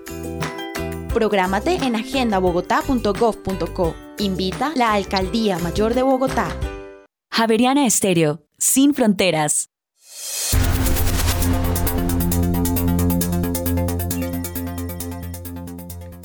En Colombia ya tenemos eh, las 7 de la mañana y 17 minutos. Continuamos en primera página radio y para la ciudad de Bogotá y la Sabana se prevé cielo entre parcialmente nublado y condiciones de tiempo seco para la jornada de este jueves. Bueno, muy bien, son las 7 de la mañana y 17 minutos. Eh, ahorita ya te, creo que ya está conectado nuestro invitado, pero eh, como seguimos nuestra agenda y creo que andamos bien de agenda, vámonos, vámonos por favor con los commodities, eh, Juan Sebastián. Los precios de los commodities en primera página radio. A las 7 de la mañana y 17 minutos, el petróleo de referencia Brent se cotiza sobre los 83 dólares con 68 centavos. El barril sube 1,8%, mientras que el WTI hasta ahora se recupera 1,72% y se cotiza en 79 dólares con 64 centavos el barril. La onza de oro tan solo pierde 0,01%, se cotiza en 1.825 dólares, mientras que la plata llega a 23 dólares con 96 centavos, desciende 0,95%. La libra de azúcar sube 0,24% se cotiza sobre los 20 centavos de dólar, mientras que el café en este momento pierde 0,68% y ya llega a un dólar con 68 centavos la libra. Por su parte, la tonelada de carbón desciende 2,54%, se cotiza en 228 dólares, mientras que el níquel llega a 27.755 dólares la tonelada, pierde en este momento 1,44%. Bueno, muy bien, son las 7 y 18 y aprovechamos la presencia que eh, yo ya le eh, puse matrícula condicional a Julio César Herrera porque solo aparece por ahí eh, cuando, cuando hacía sol ah, y ahora que empezó a hacer el sol se desapareció también. Entonces nos vamos con Julio César Herrera a ver cómo va a rematar el petróleo. Lo vemos de nuevo por encima de los 80, en 83 el Brent. A ver, eh, Julio César, muy buenos días. Muy buenos días, Héctor. Un gusto estar con usted, los analistas, la mesa de trabajo, los apreciados oyentes en este día. Muy buena la música que usted ha traído eh, de la época. Héctor, eh, estamos en este momento esperando en la parte, digamos, lo media y sur de los Estados Unidos un- una tormenta de viento frío, eh, aún nieve en las próximas horas. Eh, la gente se ha movilizado a cubrir sus casas, todo lo que es tuberías, pero la industria también en un plan de protección muy grande. Eso está llevando a que pues vamos a tener unos 2, 3 dólares en calidad Brent y WTI de incremento que empezamos a ver en las horas de la mañana. Si eso se suma al hecho de los casi 6 millones de barriles de reducción del inventario de crudo, no solo el americano, sino en varios países, Europa y otros sitios del mundo, eh, ahí debe haber un incremento adicional que ya se empezó a reflejar. Eh, vemos que a final de semana, que al domingo, nosotros podemos estar fácil en 86, 87 dólares por barril en calidad Brent. Y, y el año va a terminar eh, subiendo. Eh, estamos cerca del 2023. Ya hay predicciones yo soy de los que creo que tendemos que llegar a un 100 dólares por barril en 2023 en la medida que eh, madura el, el invierno, porque muchas de las cosas que nos han detenido no van a estar allí. China eh, con su eh, de- descuento y su eh, reducción de consumo no va a ser uno de los factores en 2023. Va a haber menos crudo, la industria no va a poder responder ante los 100.5 millones de barriles que eh, se necesitan mundialmente.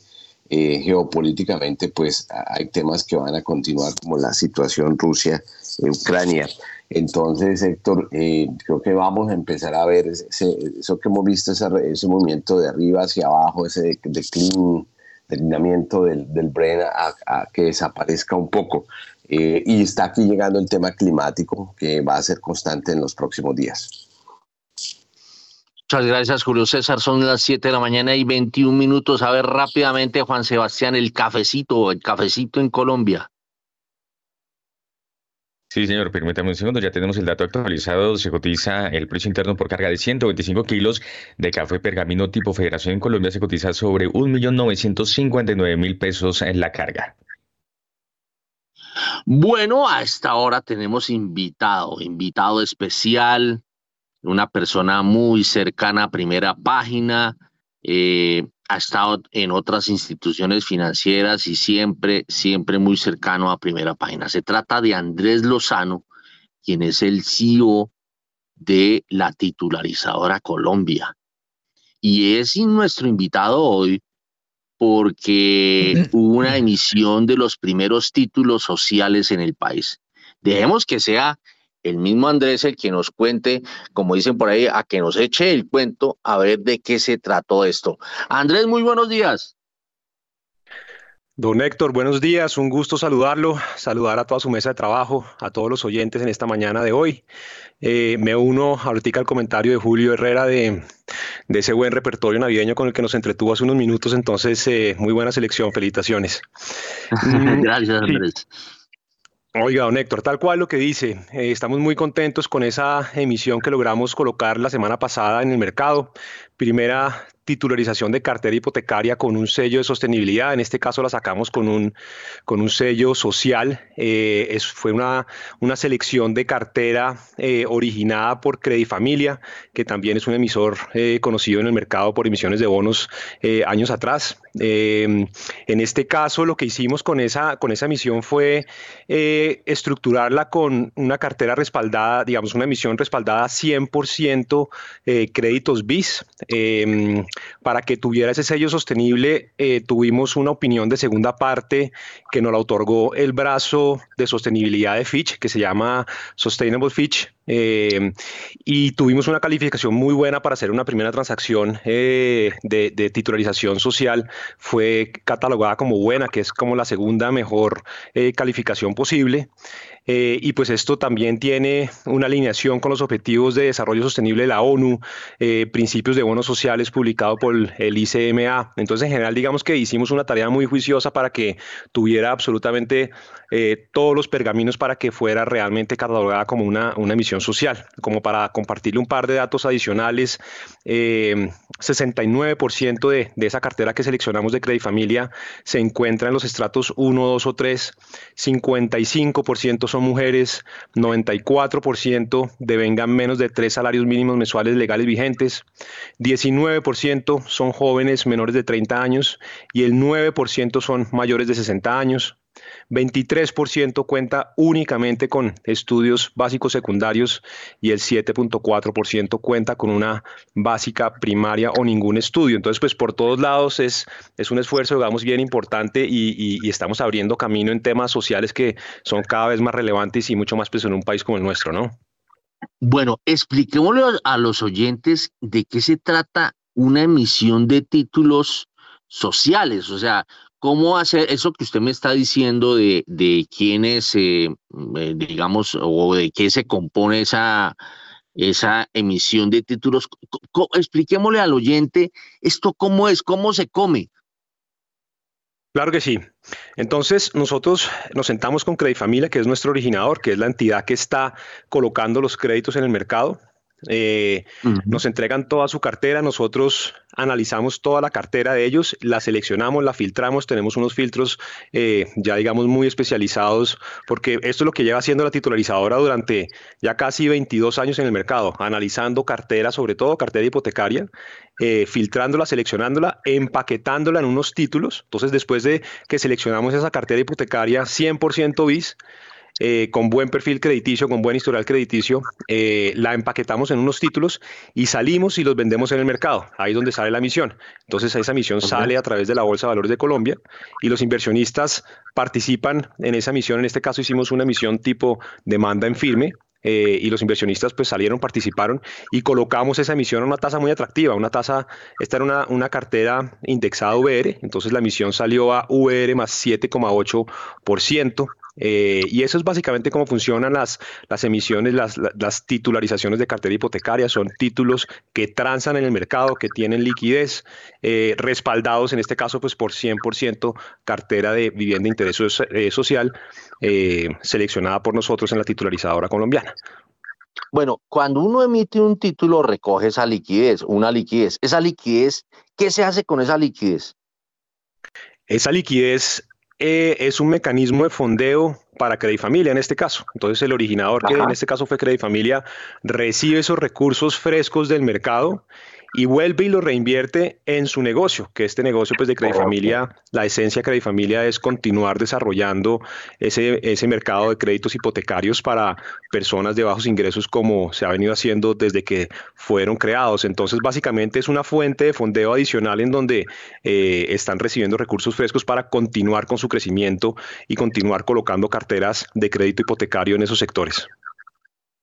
Bueno, eh, usted hace poco, eh, eh, eh, o hace poco chateamos usted y yo, esto, ¿esto tiene que ver algo o, es diferente de los famosos títulos no hipotecarios TIB a B raya 4? Esto es distinto, digamos, es distinto en términos del tipo de cartera, el tipo de títulos, es igual en términos de que es una titularización, entonces es lo que hacemos nosotros. En el caso de la V4, eso es básicamente una titularización de cartera de créditos de vehículos. En este caso, el originador no fue Credit Familia, sino fue Finance Auto. Entonces, haga de cuenta, hicimos un proceso muy similar a lo que hicimos con Credit Familia. Fuimos, nos sentamos con Finance Auto, analizamos su cartera, seleccionamos créditos con unos filtros también que tenemos porque ya hemos hecho cuatro emisiones de, de cartera de vehículos. Hacemos un proceso muy similar de seleccionar la mejor cartera posible para que los inversionistas tengan respaldo de sus títulos con buena cartera. Los empaquetamos y los sacamos al mercado. Entonces, eso fue lo que hicimos a finales de noviembre con la emisión de, de- de esa titularización de cartera de vehículos por casi, por casi 80 mil millones de pesos. Esta fue en tasa fija, a diferencia de esta que fue en VR. Pero digamos, el, el mecanismo es titularización que es igual, cambia el tipo de cartera, cambia obviamente que es tasa fija, cambia el monto, cambian los respaldos, pero en esencia pues sigue siendo una titularización y sigue siendo sobre todo pues un mecanismo de fondeo para Finance Auto distinto digamos a lo que ellos puedan eh, fondearse en otro tipo de mecanismos como no sé, emisiones de bonos eh, o otro tipo de alternativas o créditos. Bueno, eso significa que, digamos, la titularizadora está, ya no está tan centrada en solo tema hipotecario, sino están tocando otras puertas. Exactamente, sí. Usted sabe que, que, eh, yo llevo al frente de la titularizadora ya casi un año y medio. Yo entré en julio del año pasado y, y, pues uno de los principales retos ha sido ese, ¿no? Nosotros eh, históricamente en la titularizadora pues siempre hemos estado muy concentrados en titularizaciones de cartera hipotecaria. Ese ha sido nuestro negocio más grande, eh, seguramente seguirá siendo el, el negocio más relevante y más grande nuestro, pero esas titularizaciones de cartera hipotecaria pues dependen mucho del ciclo de tasas de interés. Y obviamente como usted eh, y todos los oyentes y toda la mesa de trabajo sabe, pues hemos venido en un ciclo de tasas de interés muy retador, una subida de tasas de interés y unos niveles de tasas de interés muy, muy altos. Entonces el, el- tema de titularizaciones de cartera hipotecaria pues ha venido estando más frenado durante este último año y medio por el ciclo de tasas eh, y, a- ese es uno de los retos. Obviamente diversificar en términos de fuentes de, de- titularización. Eh, al final del día, como para, para entender este negocio, uno puede titularizar todo lo que tenga algún tipo de valor y un flujo futuro. Eso se puede empaquetar en un título y vender en el mercado.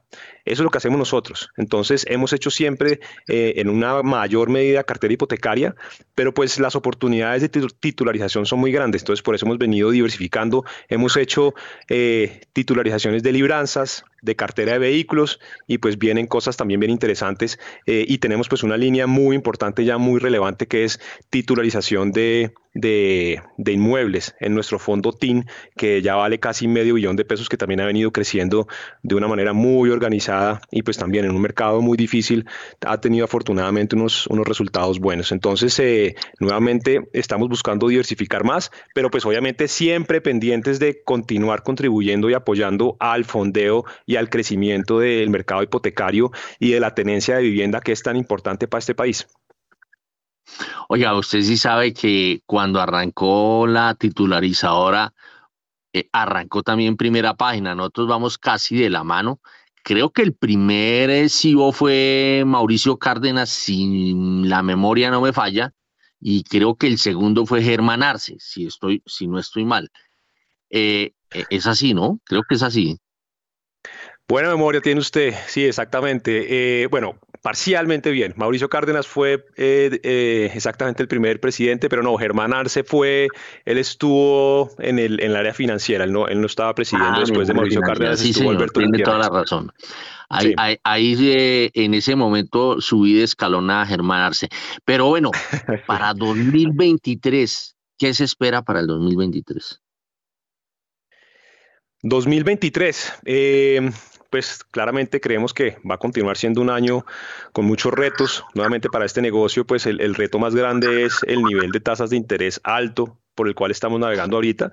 Al final del día, nosotros tenemos que sacar productos al mercado que sean atractivos para los inversionistas en las condiciones de niveles de tasa actuales. Entonces, pues si yo consigo un CDT eh, de alguna entidad financiera AAA en el mercado a 1, 2, 3 años, el paso que usted quiera, a tasas entre el 15 y el 17 y medio, 18%, pues yo tengo que ser capaz de sacar productos que también renten y compitan con ese tipo de alternativas. Entonces, obviamente, ese es un reto muy, muy grande. Eh, pero pues queremos y hemos venido trabajando fuertemente al interior de la compañía para continuar diversificando eh, ese tipo de activos para eh, tener temas de, tasas más altas, de pronto eh, libranzas, eh, créditos de libre inversión, que hay, una gran cantidad de cartera que nunca se ha hecho, digamos, titularización de créditos de libre inversión. Ahí hemos venido trabajando fuertemente. Eh, estamos también trabajando muy fuertemente en el brazo inmobiliario en TIN. Eh, no sé si, si, si usted vio hace unos días, también la semana pasada tuvimos ahí unos cambios que también eh, eh, quiero comentarle que son muy relevantes, no solamente para el vehículo, sino creo que para el mercado. Nosotros, en general, esos vehículos de, de, de, de los fondos inmobiliarios cobran comisiones dependiendo de los AUMs, del tamaño de los activos bajo administración o el patrimonio. Y, y esto es, digamos, esto era un estándar en el mercado de, de, de hace muchos años, pero el mercado ha venido cambiando. Si uno mira afuera cómo, cómo se cobra hoy en día, eh, para que haya una mejor alineación de intereses con los inversionistas, se cobra más es dependiendo de...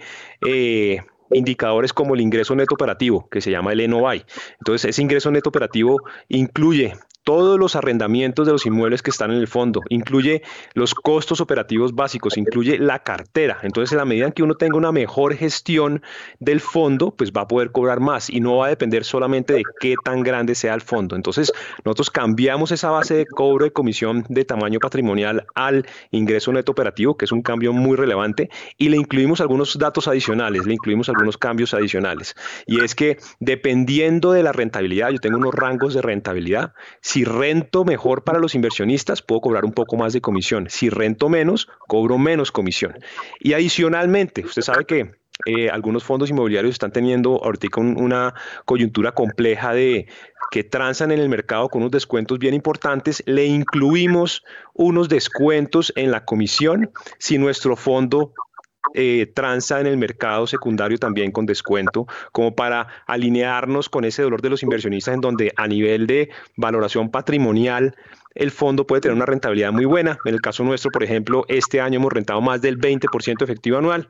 Eh, pero si tuviéramos un descuento de, de- en el mercado de, no sé, es 40, 30, 20%, pues los inversionistas no verían ese 20%, sino verían un 10 o un 15. Entonces también tenemos una, una estructura en la comisión donde se ve algún descuento dependiendo del nivel de descuento sobre el que transan en el mercado secundario. Entonces, eso es un frente muy relevante para nosotros. Hicimos ese cambio a las comisiones que creemos que es muy bueno en general para el mercado, para los inversionistas y el reto grande en el tema inmobiliario es poder aprovechar las oportunidades que estamos viendo, muchas oportunidades en el mercado inmobiliario de gente que quiere de pronto eh, vender sus propiedades, pero necesita y tiene todo el interés de seguir operando con contratos de arriendo de grandísima calidad de largo plazo, eh, pero pues quieren esa liquidez. Ahorita levantar plata nueva para los fondos inmobiliarios es un reto grande, entonces ese es otro frente sobre el cual estamos trabajando, pero con un arranque de año, con unos cambios, un cambio en las reglas de juego muy interesante que es ese tema de comisiones que le estoy mencionando.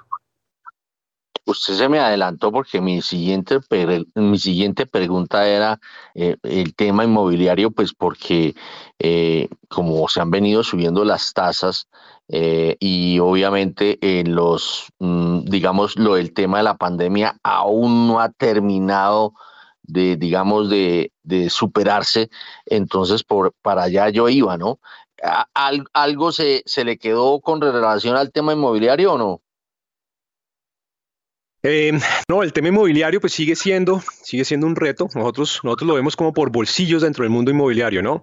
Eh, en el mundo inmobiliario pues hay, hay una, digamos, un, un- un- tema de oficinas. Nosotros podemos solamente comprar eh, y eh, eh, digamos, eh, inmuebles que estén arrendados, eh, pero digamos de muy buena calidad, eh, bodegas. eh, locales comerciales, oficinas, dentro de esos tres, digamos, grandes eh, sectores del, del mundo inmobiliario, pues claramente el tema de oficinas sigue siendo, eh, ahí sigue habiendo, digamos, una incertidumbre grande. Eh, uno no sabe muy bien dónde va a terminar el tema de, de, de ese, de esa demanda por metros cuadrados en las oficinas por todo el tema de la pandemia que usted dice, pero algo que sí es definitivo es que eh, la necesidad de oficinas y la necesidad de buenos metros cuadrados de oficinas no se va a acabar y eso lo hemos visto en mercados desarrollados, lo hemos visto eh, eh, en mercados pues que nos llevan bastante ventaja y uno ve pues grandes compañías de altísimo nivel tecnológicas, no tecnológicas financieras que están haciendo ya unas adquisiciones y unas renovaciones de sus espacios físicos muy importantes porque la presencialidad es muy importante. Creemos, estamos en un mundo híbrido, claramente, eh, pero la presencialidad sigue siendo muy importante y el mundo de oficinas pues va a seguir estando ahí. Hay que entender muy bien cómo juega uno y de una manera táctica y oportunística cómo aprovecha uno las oportunidades que hay en el mercado, que sigue habiendo muchas. Eh, en el mundo de, de bodegas pues ahí hay unas oportunidades muy grandes. Nosotros hemos venido creciendo eh, de una manera muy, muy fuerte en el mundo de bodegas. Ahí continuamos viendo unas oportunidades muy interesantes en el tema de logística. Eh, Colombia creo que está en una posición privilegiada para seguir aprovechando el tema logístico por, por su posicionamiento geográfico. Y el tema de locales comerciales, eh, también creemos que hay oportunidades muy interesantes. Después de la pandemia, pues hemos visto un comportamiento muy bueno, por ejemplo, en locales comerciales de centros comerciales, donde la gente, pues digamos que sigue consumiendo muy bien y sigue usando esos centros comerciales como una, un mecanismo de entretenimiento. eh, y, y eso, digamos que, que viene comportándose muy bien. Entonces, en el tema de oficinas, de una manera muy selectiva, oportunística, vamos a seguir participando. Los otros dos sectores que le menciono creo que van bien y pues obviamente el tema de tasas de interés sigue siendo un reto muy grande para, para, pues, para este, este mercado inmobiliario y en general para la economía, ¿no? Oiga, sí, yo le iba a decir eso, uno, uno habla del tema, eh, me acuerdo cuando estábamos en plena pandemia, toda la gente se preguntaba, ¿y qué le va a pasar a los centros comerciales? Y hoy en día uno va a un centro comercial y, y no le cabe, mejor dicho, eso es llenísimo todo, pero bueno, eso por el bien de la economía. Aquí como, como cosa rara, cuando, cuando uno habla de un tema, sale gente con, con, una, con un conocimiento y con una, un contexto que a uno lo deja frío, ¿no? Dice, eh, eh, la, primera operación de la titularizadora la hizo con Fogafín, de la cartera hipotecaria de Gran Ahorrar. Bueno, ya se podrán estar imaginando quién me escribió esto, ¿no? Eh, alguien que fue de Fogafín en esa época. Bueno, para que vea Andrés que acá cualquier movimiento que uno haga eh, se, dicho, le pasan cuenta de cobro y lo aprietan, ¿no? Bueno, para rematar, la ñapa, la ñapa para irnos. La ñapa para irnos. Sí, no, no, lo último del, del tema inmobiliario que, le- que no le comenté es un tema de readquisición de títulos, eh, que, que también hicimos un cambio ahí interesante. Eh, nuevamente, el mercado secundario en estos fondos inmobiliarios pues ha estado también súper retador. Nosotros me- metimos un mecanismo de readquisición de títulos en caso de que tengamos que usarlo. Afortunadamente nosotros no tenemos ahorita absolutamente ningún descuento en el mercado secundario de nuestro fondo. Eh, entonces, pero tenemos, digamos, herramientas listas para usar en caso de que lo tengamos que hacer. Entonces, en general, un poco lo que estamos haciendo es tener todo listo para navegar un 2023 que vemos todavía pues con muchos retos, pero que estamos seguros que pues un vehículo como la titularizadora al final del día fue diseñado específicamente para este tipo de coyunturas, para coyunturas retadoras, para ser un puente, para ayudarle a fondear a diferentes negocios su crecimiento en medio de coyunturas difíciles como las que hay ahorita, entregándole a los inversionistas buenas rentabilidades con buenos respaldos, con un sello, digamos, de calidad de la titularizadora, pues que lleva haciendo esto en el mercado, como le decía, ya casi 22 años, y lo que usted dice ahorita la transacción con Gran Ahorrar, pues esta, esta compañía se creó básicamente en primera instancia para eh, ayudarle al sistema financiero a salir después de esa crisis de los noventas y a, y a generar, digamos, nuevamente una dinámica interesante en el mundo hipotecario. Y pues estamos hoy por hoy con una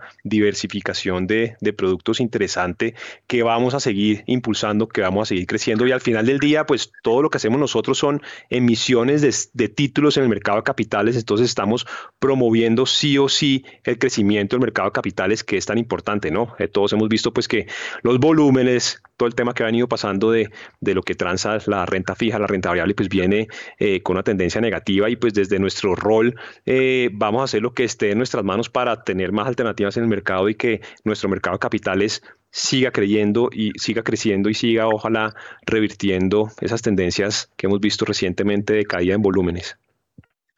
Listo, es Andrés Lozano, CEO de la titularizadora Colombia. Oh, eh, Andrés, feliz Navidad y feliz año. Don Héctor, lo mismo para usted, felices fiestas, los mejores deseos para el 2023, un saludo para la mesa de trabajo y para todos los oyentes.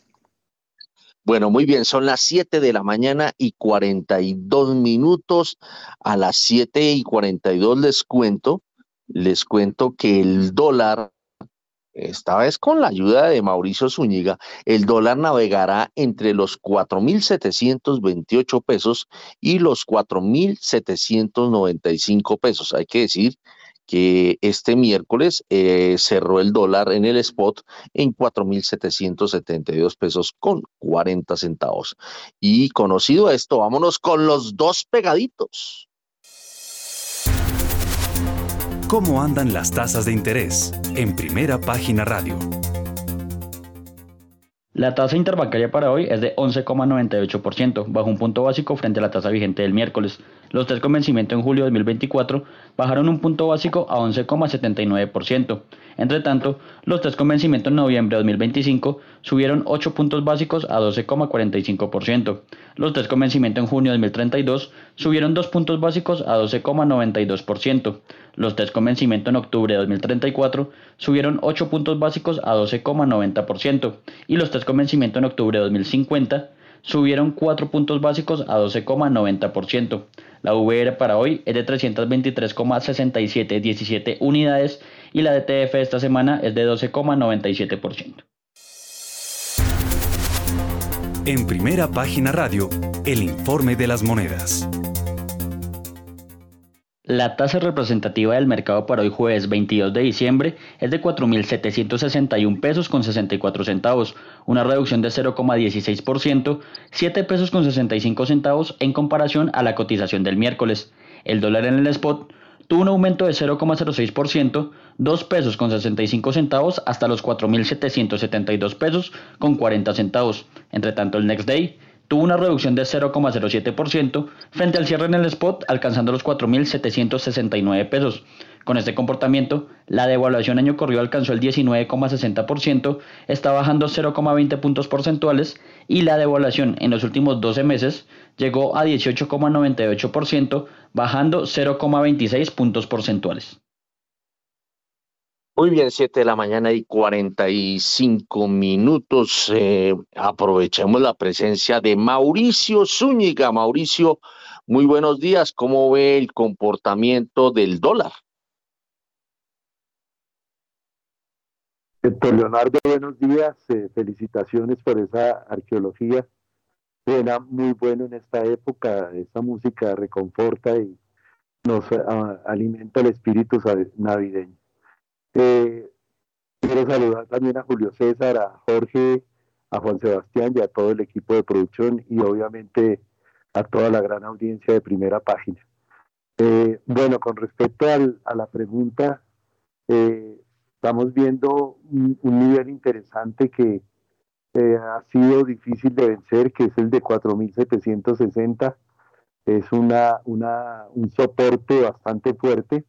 Ayer en la apertura eh, se logró un 4.750, pero fue la mínima del día y el mercado no compró ese nivel y e inmediatamente volvió a, tener una tendencia al alza y operó por encima de los 4.760 para tener un promedio más o menos de esos niveles. Entonces, hoy, pues en ausencia de noticias en el mercado local, vamos a tener pues algo de indicadores de Estados Unidos, ya tuvimos el PIB de Reino Unido, inflación, y pues eh, los datos no han sido muy favorables para la libra esterlina, pero sin embargo los mercados están como en un rally navideño y eh, estamos viendo muy planos las eh, acciones, los indicadores y esperamos que pues esta situación se mantenga a no ser de que los datos en Estados Unidos nos den algo de sorpresa. Tenemos PIB trimestral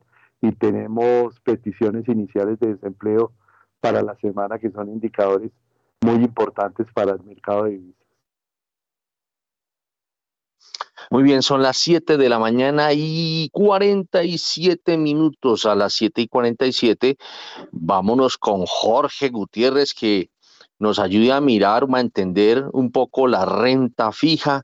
Vemos que los test 2024 cayeron apenas un básico eh, y que los de largo plazo siguen subiendo y se acercan se acerca mucho al, 3, al nivel del 13%. Por ejemplo, los, los octubres de 2050 están en 12,90%, estaban en 12,86, es decir, que subieron cuatro básicos. A ver, Jorge Gutiérrez. Eh, pues Héctor, yo miro, yo veo más bien que eh, después de alcanzar máximos eh, importantes de, cerca de alrededor de 14, 14,5% para la parte larga de la curva de TES, encontrar niveles por debajo del, del, del, del 13%, pues significa una corrección importante después de tener esos niveles de estrés tan fuertes. Eh, el movimiento esta semana significa una volatilidad relativamente baja comparada con lo que vimos en el último semestre. Entonces, en ese sentido, me parece que pese a que las tasas están eh, pues altas todavía, consecuencia obviamente de la política monetaria restrictiva nuestra, eh, me parece que eh, significa de alguna manera algo bueno, considerando que pues obviamente estamos hablando de más o más de 150 puntos básicos por debajo de los máximos. Entonces yo creería que primero el, el- cierre del año se nos puede ir como por estos niveles, de pronto empezando el, el año algo se nos puede, se nos puede subir dependiendo obviamente de lo que veamos de inflación de diciembre. Eh, y, y- y en ese sentido, pues consecuencia de lo que veamos de inflación, pues esperaremos si el República va a continuar o no con las subidas de tasas de interés y esto pues nos puede significar algo adicional. En todo caso, ayer, ayer hubo algo de, de- comportamiento a la baja de la tasa de interés de Estados Unidos a 10 años y creo que eso de alguna manera repercute también para el comportamiento de nuestras tasas locales. Eh, de otra parte, hablando de tasas de interés o de renta fija, veo de todas maneras tasas de interés de captación del sistema financiero relativamente altas. Todavía vemos tasas de, de- de- de- del 15% y más para captaciones de 180 días en adelante que me parecen tasas de interés bastante atractivas para los inversionistas y pues es una seña de que de alguna manera las expectativas de subidas de tasas aún no, no desaparecen para los emisores, Héctor. Muy bien, son las eh, 7 de la mañana y 49 minutos. Mm, yo quisiera preguntarles a, a nuestros analistas eh, que cómo están viendo el 2023. A ver, resúmamelo o resúmamelo en, en, en una frase. ¿Cómo pinta el 2023? A ver, y creo que está todavía Julio César Herrera. Sí, Héctor, por aquí me encuentro. A ver, oye, ¿y usted dónde es que está? En Houston. En Houston, muy bien. Bueno, a ver, cuénteme, cuénteme re- o resúmame usted cómo pinta el 2023 en una frase. Volatilidad y asentamiento de los mercados, eh, tendiendo a los precios altos en commodities, mayores a los que experimentamos en la primera mitad del año, Héctor. Yo creo que es lo que vamos a observar. ¿Y el petróleo? Pues Específicamente. petróleo, yo- eh, vamos a ver que crudo retorna a 100 dólares por barril, Héctor, es la predicción.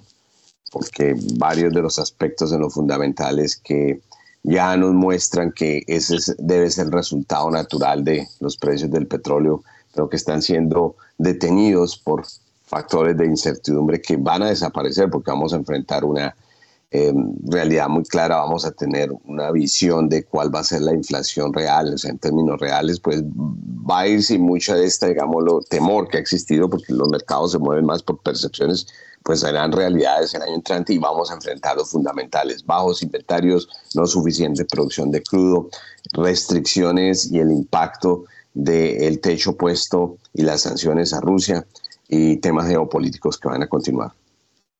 Creo que se le alargó el párrafo, ¿no, Julio César? Sí.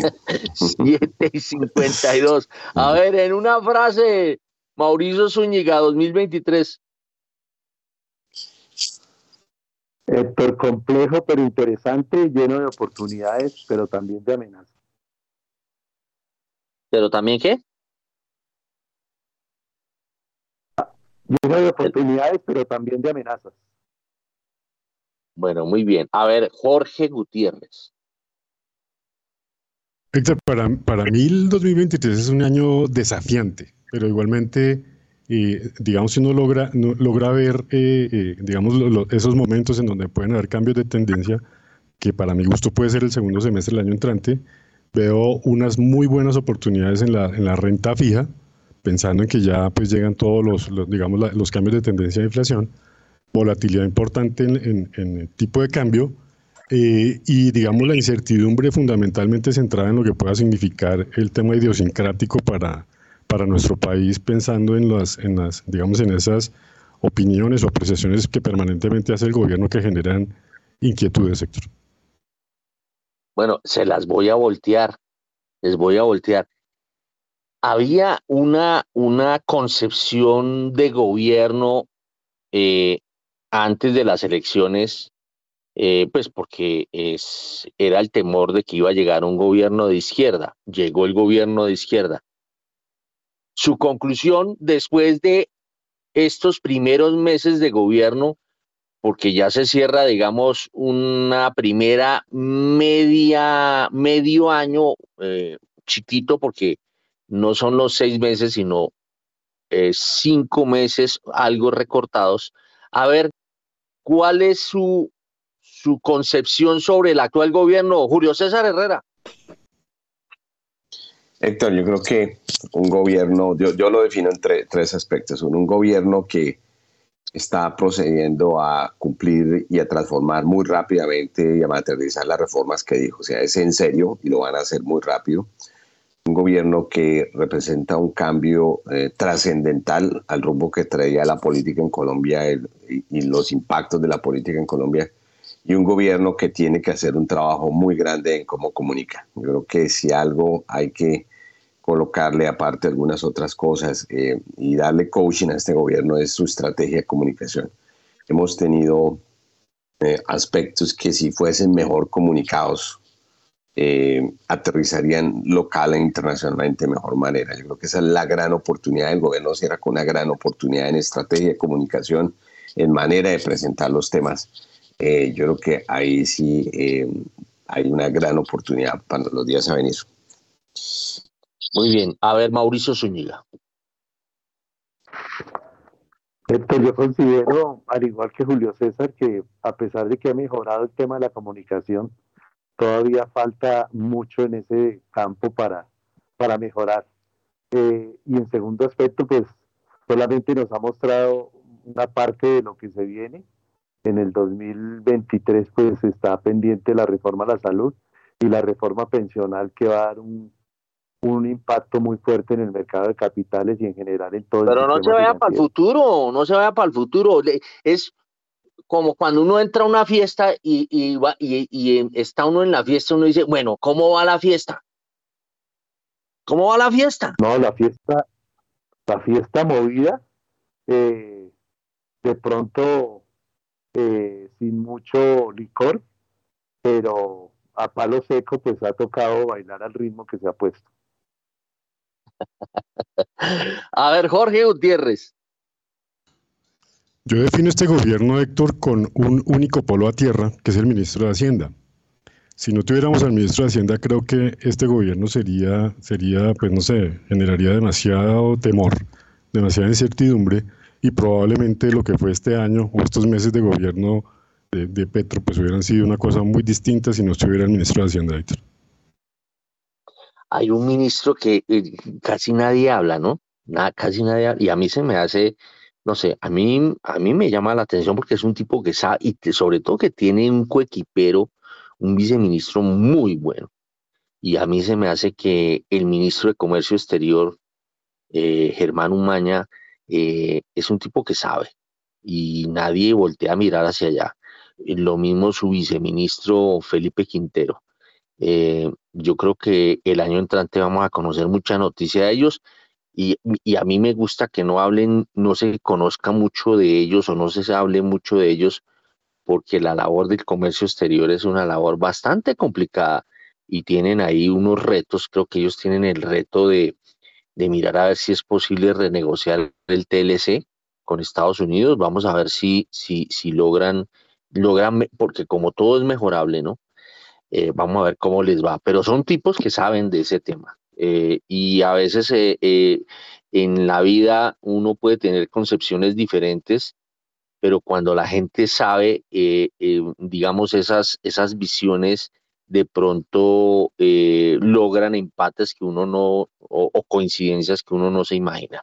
7 y 57, vámonos con Daniel Támara porque hay noticias que tienen que ver con el recaudo bruto de impuestos. De enero a noviembre de 2022, el recaudo bruto de impuestos en Colombia creció más de 33% frente a igual periodo de 2021 a 213,4 billones de pesos. Al décimo primer mes del año pasado, el saldo fue de 160,2 billones de pesos. En los primeros 11 meses de este año, el 75% del recaudo de impuestos estuvo representado por la retención en la fuente a título de renta con una participación del 33,6%, el impuesto en este caso sobre las ventas con el 21% y los tributos aduaneros con el 20,7% de peso en el total, en este caso recaudado. Vale la pena resaltar que en este mismo periodo los ingresos por tributos asociados a la actividad económica interna sumaron en total cerca de 169 billones de pesos, mientras los eh, recaudos más bien por concepto de tributos asociados con el comercio exterior alcanzó los cerca de 44,1 billones de pesos. Bueno, y seguimos con más información relacionada con el recaudo. En solo noviembre de 2022 el recaudo bruto de impuestos en Colombia creció más de 19% frente a idéntico mes de 2021 a 21,6 billones de pesos. Hace un año, en el décimo primer mes, el saldo fue de cerca de 18,2 billones de pesos. El cumplimiento de la meta, no obstante, fue del orden de 98,7%, la meta, por supuesto, asignada para dicho mes. En noviembre, los tres tributos con la mayor participación fueron retención en la fuente a título de renta con el 32,2%, el impuesto sobre las ventas con el 30,7% y los tributos aduaneros con el 21,1%. Entre tanto, como resultado de las acciones de lucha contra la evasión, entre enero y noviembre se logró por gestión un total de 30,4 billones de pesos, de los cuales 24 billones eh, de pesos corresponden a ingresos efectivos y cerca de 6,3 billones de pesos a gestión de fiscalización. Bueno, ¿y cómo anda el tema del Fondo de Estabilización de Precios de los Combustibles? ¿Si le va a dar platica Hacienda? El Ministerio de Hacienda pagará 4 billones de pesos adicionales del Fondo de Estabilización de Precios de los Combustibles antes de que se acabe este año. Estos recursos se suman a los cerca de 14,2 billones de pesos ya girados con corte agosto de este año. De acuerdo con el ministro de Hacienda José Antonio Campo, este es un mensaje del manejo serio y responsable que se le está dando a las cuentas fiscales y las finanzas públicas. Junto con los ajustes de los precios de los combustibles, se está resolviendo un problema de años atrás. Además, se resaltó que con dicho pago se totalizarán con cerca de 18,2 billones de pesos girados durante la vigencia 2022. Además, en este caso, que resaltó que el presupuesto general de la nación se incluyeron en este caso para 2023 recursos y otras medidas adicionales para facilitar el pago de las obligaciones pendientes de liquidar de la actual vigencia. Bueno, ha pasado un minuto después de las 8 y nos vamos entonces al corte de las 8, pero a las 8 y un minuto.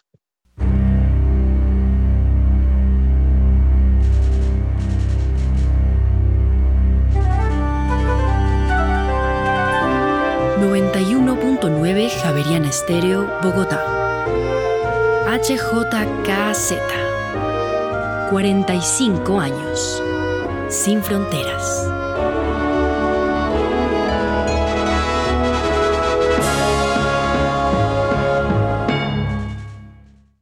Son las 8 y un minuto, siguen siendo las 8 y un minuto y nos vamos de nuevo con Daniel Tamara porque eh, Colombia contrató un crédito. ¿De qué se trata? Colombia contrató un crédito con la Agencia Francesa de Desarrollo por cerca de 200 millones de euros para financiar apropiaciones presupuestales de 2022. El empréstito se pagará en 26 cuotas semestrales iguales vencidas y pagaderas en cada fecha de pago. La tasa de interés fija o variable será seleccionada por el prestatario en la solicitud del desembolso del crédito. La comisión de evaluación corresponderá al 0,5% sobre el monto total y la comisión de compromiso al 0,5% sobre el cupo disponible del préstamo. El ministro de Hacienda José Antonio Campo aseguró hace una semana que lo más importante en términos financieros en este caso para este año es el grandísimo apoyo de toda la banca multilateral y los bancos de desarrollo oficiales. El Banco Mundial, el BID, la CAF han sido muy amplios en su financiamiento a Colombia. También dos agencias europeas, la KfW alemana y la Agencia Francesa de Desarrollo de la cual en este caso Colombia es el primer cliente del mundo y está el Banco Centroamericano de, Integración más bien económica que va a brindarle a Colombia un crédito por eh, primera vez. Hay que mencionar que Hacienda espera cerrar el año con desembolsos externos por cerca de 3.800 millones de dólares. Muy bien, son las 8 de la mañana y 3 minutos. A las 8 y 3 eh, les cuento que en noviembre de este año, la deuda bruta del Gobierno Nacional Central de Colombia subió al 62,6% del Producto Interno Bruto, su nivel más alto del año, desde el 62,4% del PIB de octubre. De acuerdo con cifras del Ministerio de Hacienda, la deuda alcanzó los 852,7 billones de pesos al cierre del decimoprimer mes de este año, un 0,44% más de lo observado a octubre, cuando llegó a 848,9 billones de pesos. Y seguimos con Daniel Támara porque se aprobó eh, la distribución a la nación de excedentes financieros de establecimientos públicos y empresas industriales y comerciales del Estado no societarias. Vamos con Daniel Tamara.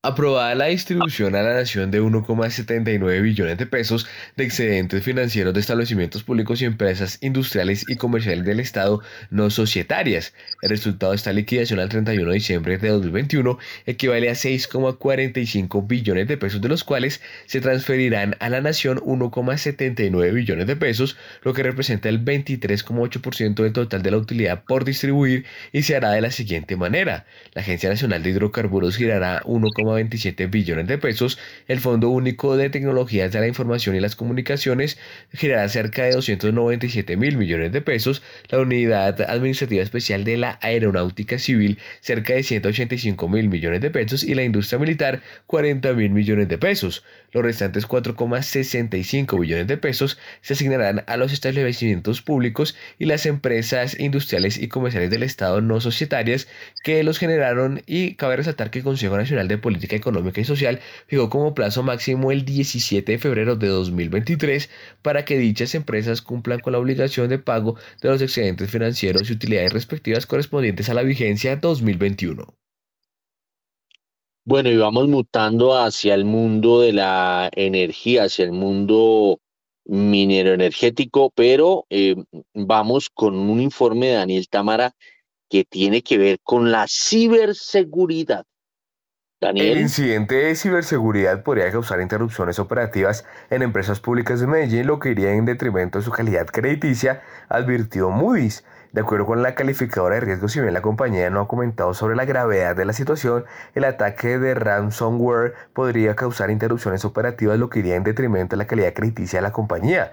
El ataque destaca el riesgo cibernético muy alto para las empresas eléctricas, como se describe en el mapa de riesgos cibernéticos de 2022. Estas empresas tienen un papel sistémico significativo dentro de la economía en general, adoptan rápidamente tecnologías digitales en todos sus servicios y sin embargo practican una ciberdefensa promedio en comparación con otros sectores como la banca y las telecomunicaciones. El pasado 13 de diciembre, cabe recordar, el PM dio a conocer este incidente producto de un virus plantado al servidor interno. Tres días después, la compañía aseguró que los hackers estaban pidiendo dinero para regresar la información robada. Bueno, y entonces ya nos metemos en tierra derecha con el paquetaco minero energético y arrancamos con Daniela Tobón y su primer informe que tiene que ver con el sector eléctrico, eh, eh, los requerimientos eh, que este tiene. Vamos con Daniela Tobón. El sector eléctrico requiere decisiones inmediatas y primordiales para avanzar en inversiones que necesitan tiempo para materializarse, advirtió a su energía. De acuerdo con la agremiación, la búsqueda de la equidad en el acceso y la democratización del servicio de energía eléctrica en Colombia son deseables y loables, pero no suficientes para garantizar la confiabilidad, seguridad y calidad necesarias de la energía para abastecer la demanda actual y la futura. Muy bien, son las eh, 8 de la mañana y 7 minutos y seguimos con un informe de Celsia. Celsia Colombia pidió celeridad a la Defensoría del Pueblo para desembolsar los recursos del pago por indemnización a las comunidades de Anchicayá.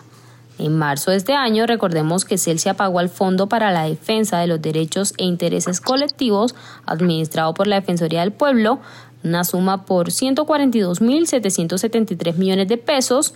Este pago corresponde a la sentencia de acción del Grupo del Consejo de Estado sobre la indemnización a estas comunidades por parte de la empresa Energía del Pacífico, hoy Celsia Colombia, la Corporación Autónoma Regional del Valle del Cauca y el Ministerio de Medio Ambiente. Esto en el proceso relacionado con los impactos que causó en el río la disposición de los sedimentos de la central en una operación realizada entre julio y agosto de 2001, cuando la hidroeléctrica pertenecía a los anteriores propietarios de Empresa de Energía del Pacífico. Bueno, Daniela, ¿y cómo le fue a la demanda de energía en noviembre? La demanda de energía en Colombia aumentó 0,14% en noviembre de 2022 en comparación con el mismo periodo del año anterior. La demanda acumulada en lo que va de este año creció 3,65% en comparación al mismo periodo 2021. La actividad comercial de explotación de minas y canteras fue la que presentó un mayor crecimiento de demanda de energía eléctrica durante este mes. Bueno, son las 8 de la mañana y 9 minutos y al fin abrió el dólar. Vámonos con la apertura. A esta hora, abren los mercados en Colombia.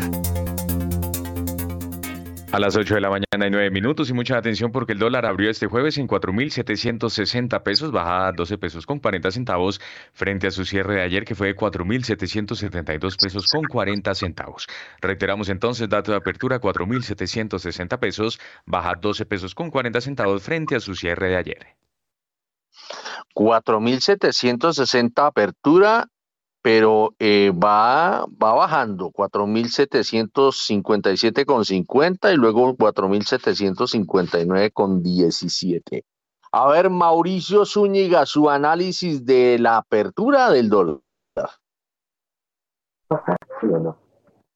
Bueno, esto la, la demora en abrir eh, el mercado, pues da a hablar mucho de, de la, digamos, de la debilidad ya de operaciones, de la ausencia de operadores. Entonces, solamente tenemos dos operaciones, cada una por 250 mil dólares a 4.760 y una operación por 250 mil a 4.757,50.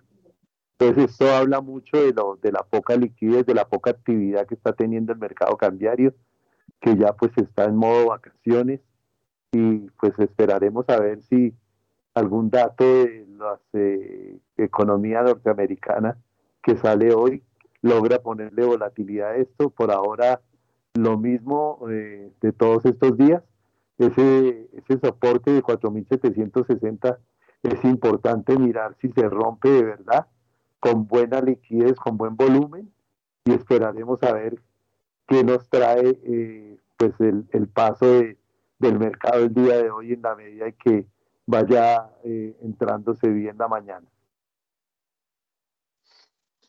8 de la mañana y 11 minutos. A ver, el dólar, eh, Jorge Gutiérrez. Pues Héctor, me parece que este nivel de 4.760 es un nivel crítico, como bien lo anota Mauricio. Eh, si hubiese una ruptura con suficiente volumen de este nivel hacia abajo, eh, eh, la probabilidad que el dólar alcance niveles cercanos a los 4.600 es, eh, sería bastante alta, Héctor. Entonces, esperemos a ver qué pasa, porque con los volúmenes que, que significan el precio de este momento, pues no se puede, no se puede definir todavía nada, Héctor. Muy bien, son las 8 de la mañana y 11 minutos. A ver, vamos a hacer, vamos a rematar, pero por favor, puntuales, puntuales. Quiero puntuales, no quiero ningún comentario. El que haga comentario lo corto. A ver, eh, ¿cómo termina el dólar en el 2022? Un dato exacto, juéguensela. ¿Y cómo va a terminar en el 2023 el mismo dólar? A ver, Julio César Herrera. 2022 4.950, 2023 eh, tocamos 5.000 pesos. A ver, Mauricio Zúñiga. 2022 4.740, 2023 4.580. Mm. Jorge Gutiérrez. 2022 cerca de 4.700, 2023 eh, eh, cerca de 5.000. Crecimiento económico 2022-2023. Julio César Herrera. 2022 el 5%, 2023 eh, 6%. A ver, eh, Mauricio Zúñiga. 2022 7%, 2023 2.5%. Jorge Gutiérrez. 2022 cerca del 7,5% y 2023 alrededor del 2%. Inflación 2022-2023. Julio César Herrera.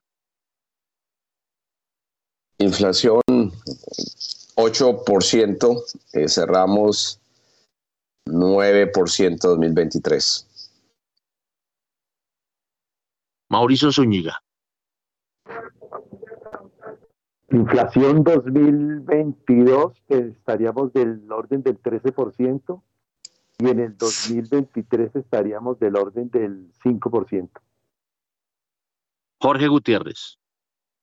2022 12.30, 2023 cerca del 7%.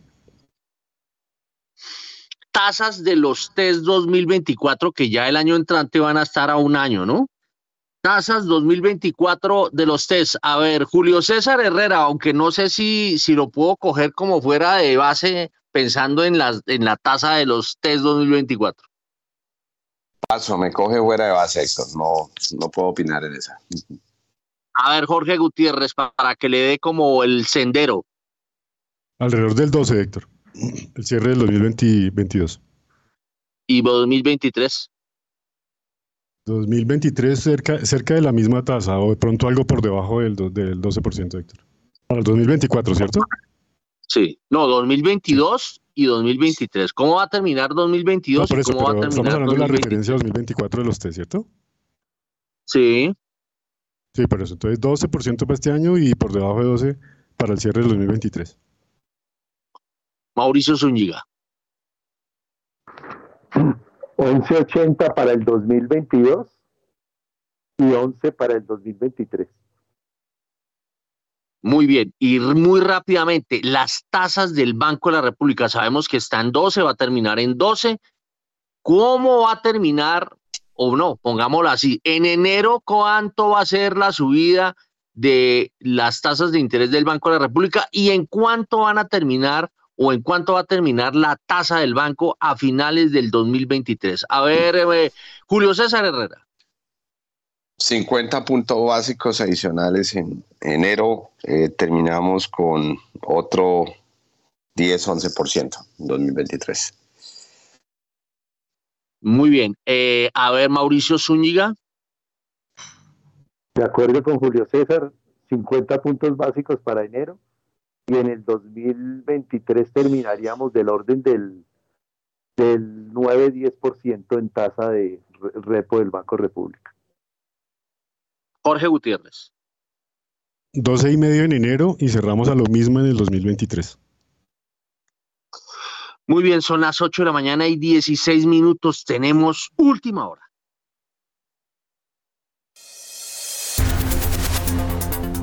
Última hora, en primera página radio.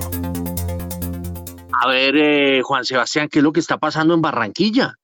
Pues fíjese que todavía no se logra apagar el incendio en Barranquilla. Falta consumirse un 20% de combustible del segundo tanque. Así lo reveló hace pocos minutos la secretaria de Gobierno, Jennifer Villarreal, quien además explicó que ese miércoles se logró extinguir el fuego en el primer tanque. Expuso además que uno de los dos tanques se encuentra lleno de combustible para avión y aunque las maniobras de enfriamiento se vienen adelantando en las dos eh, para evitar un nuevo foco de calor, se mantiene esta emergencia en la vía 40 luego de 26 horas. Uno de los tanques continúa encendido mientras que las autoridades avanzan en estas arduas labores de mitigación y control del riesgo allí en Barranquilla.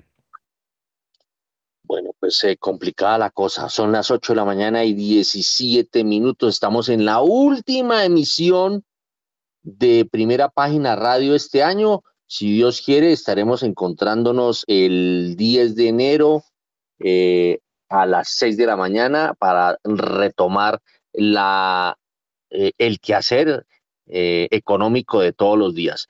Eh, vámonos con mm, un par de informes de, de Daniela Tobón que tiene que ver, uno tiene que ver con, o no, un informe, tiene que ver con el abastecimiento de combustible, hablando de, eh, no, pero este informe creo que ya no, no, no porque eh, tiene que ver con el problema del abastecimiento de combustible a raíz de los problemas que se están teniendo en Barranquilla del incendio. Eh, y esto, pues obviamente lo que nos dan cuenta es de que el Ministerio de Minas y Energía está trabajando de la mano con Ecopetrol y con los agentes mayoristas para tratar de asegurar el abastecimiento de combustibles en la región afectado, muy afectado con este eh, incendio que se está presentando en Barranquilla. Bueno, eh, ¿algo más, Juan Sebastián? Para finalizar, Héctor, actualizamos comportamiento del petróleo que se sigue recuperando hasta ahora 1,51%, llega a 83 dólares con 44 centavos el barril, mientras que el WTI también sube hasta ahora 1,58%, se cotiza sobre los 79 dólares con 50 centavos el barril. Bueno, para todos nuestros oyentes, para todos nuestros analistas, para todo el equipo de producción, para usted, Juan Sebastián, una feliz Navidad para el director eh, eh, eh, José Vicente Arismendi, el director de, de Javeriana Estéreo, para nuestro editor general y el equipo periodístico de primera página, nuestro editor general Héctor Mario Rodríguez y todo el equipo periodístico de primera página, para todos unas muy felices Navidades y un excelente 2023 lleno de mucha salud, de mucha salud y muchos éxitos. Sí, señor. Héctor. Uno- Héctor. Sí, señor Mauricio. A ver, Julio, aquí. No, gracias por todo, Héctor. Solo para recordar, creo que uno de sus periodistas, si no estoy mal, Valentina, de su cumpleaños el día de hoy. Entonces, eh, no sé si ya la felicitaron, pero solo recordar eso. No, pero será Valentina, no, Valentina, Valentina Costa no cumple hoy. Debe ser Valentina, su Barbosa. compañera. José Sebastián. Barbosa. Señor. Y Sí. saluda a todo el equipo. Oye, ¿y cómo sigue ella, Juan Sebastián? ¿Qué se ha Muy sabido? bien. Muy bien, sí, señor, en recuperación. En recuperación, todo está andando muy bien y estará con nosotros a partir del 10 de enero. Sí, ella tuvo un pequeño accidente, pero creo que todo está, eh, como dice Juan Sebastián, todo está ok.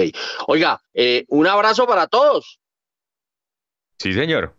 Muchísimas Gracias. gracias. De esa manera llegamos entonces al final de esta última emisión de este 2022. A todos ustedes, muchísimas gracias por habernos acompañado durante este año y estar con nosotros siempre, todas las mañanas, desde las 6 de la mañana, con toda la información y el análisis económico de Bogotá, Colombia y el mundo. Nos encontramos el próximo martes 10 de enero, desde las 6 de la mañana, en primera página radio. Los invitamos a que continúen con nosotros en Javeriana Estero. A continuación llega Mañanas Sin Fronteras y desde las 6 y 30 de la tarde los invitamos a que se unan y sigan estas radionovenas en Javeriana Estéreo hasta el próximo 24 de diciembre. Héctor Hernández y Héctor Mario Rodríguez en la dirección de la producción Valentina Barbosa, en la ingeniería de sonido Daniel Enrique Ángel y en la presentación quien les habla Juan Sebastián Ortiz. Les deseamos una feliz Navidad y por supuesto un maravilloso 2023. Que tengan todos ustedes un feliz año.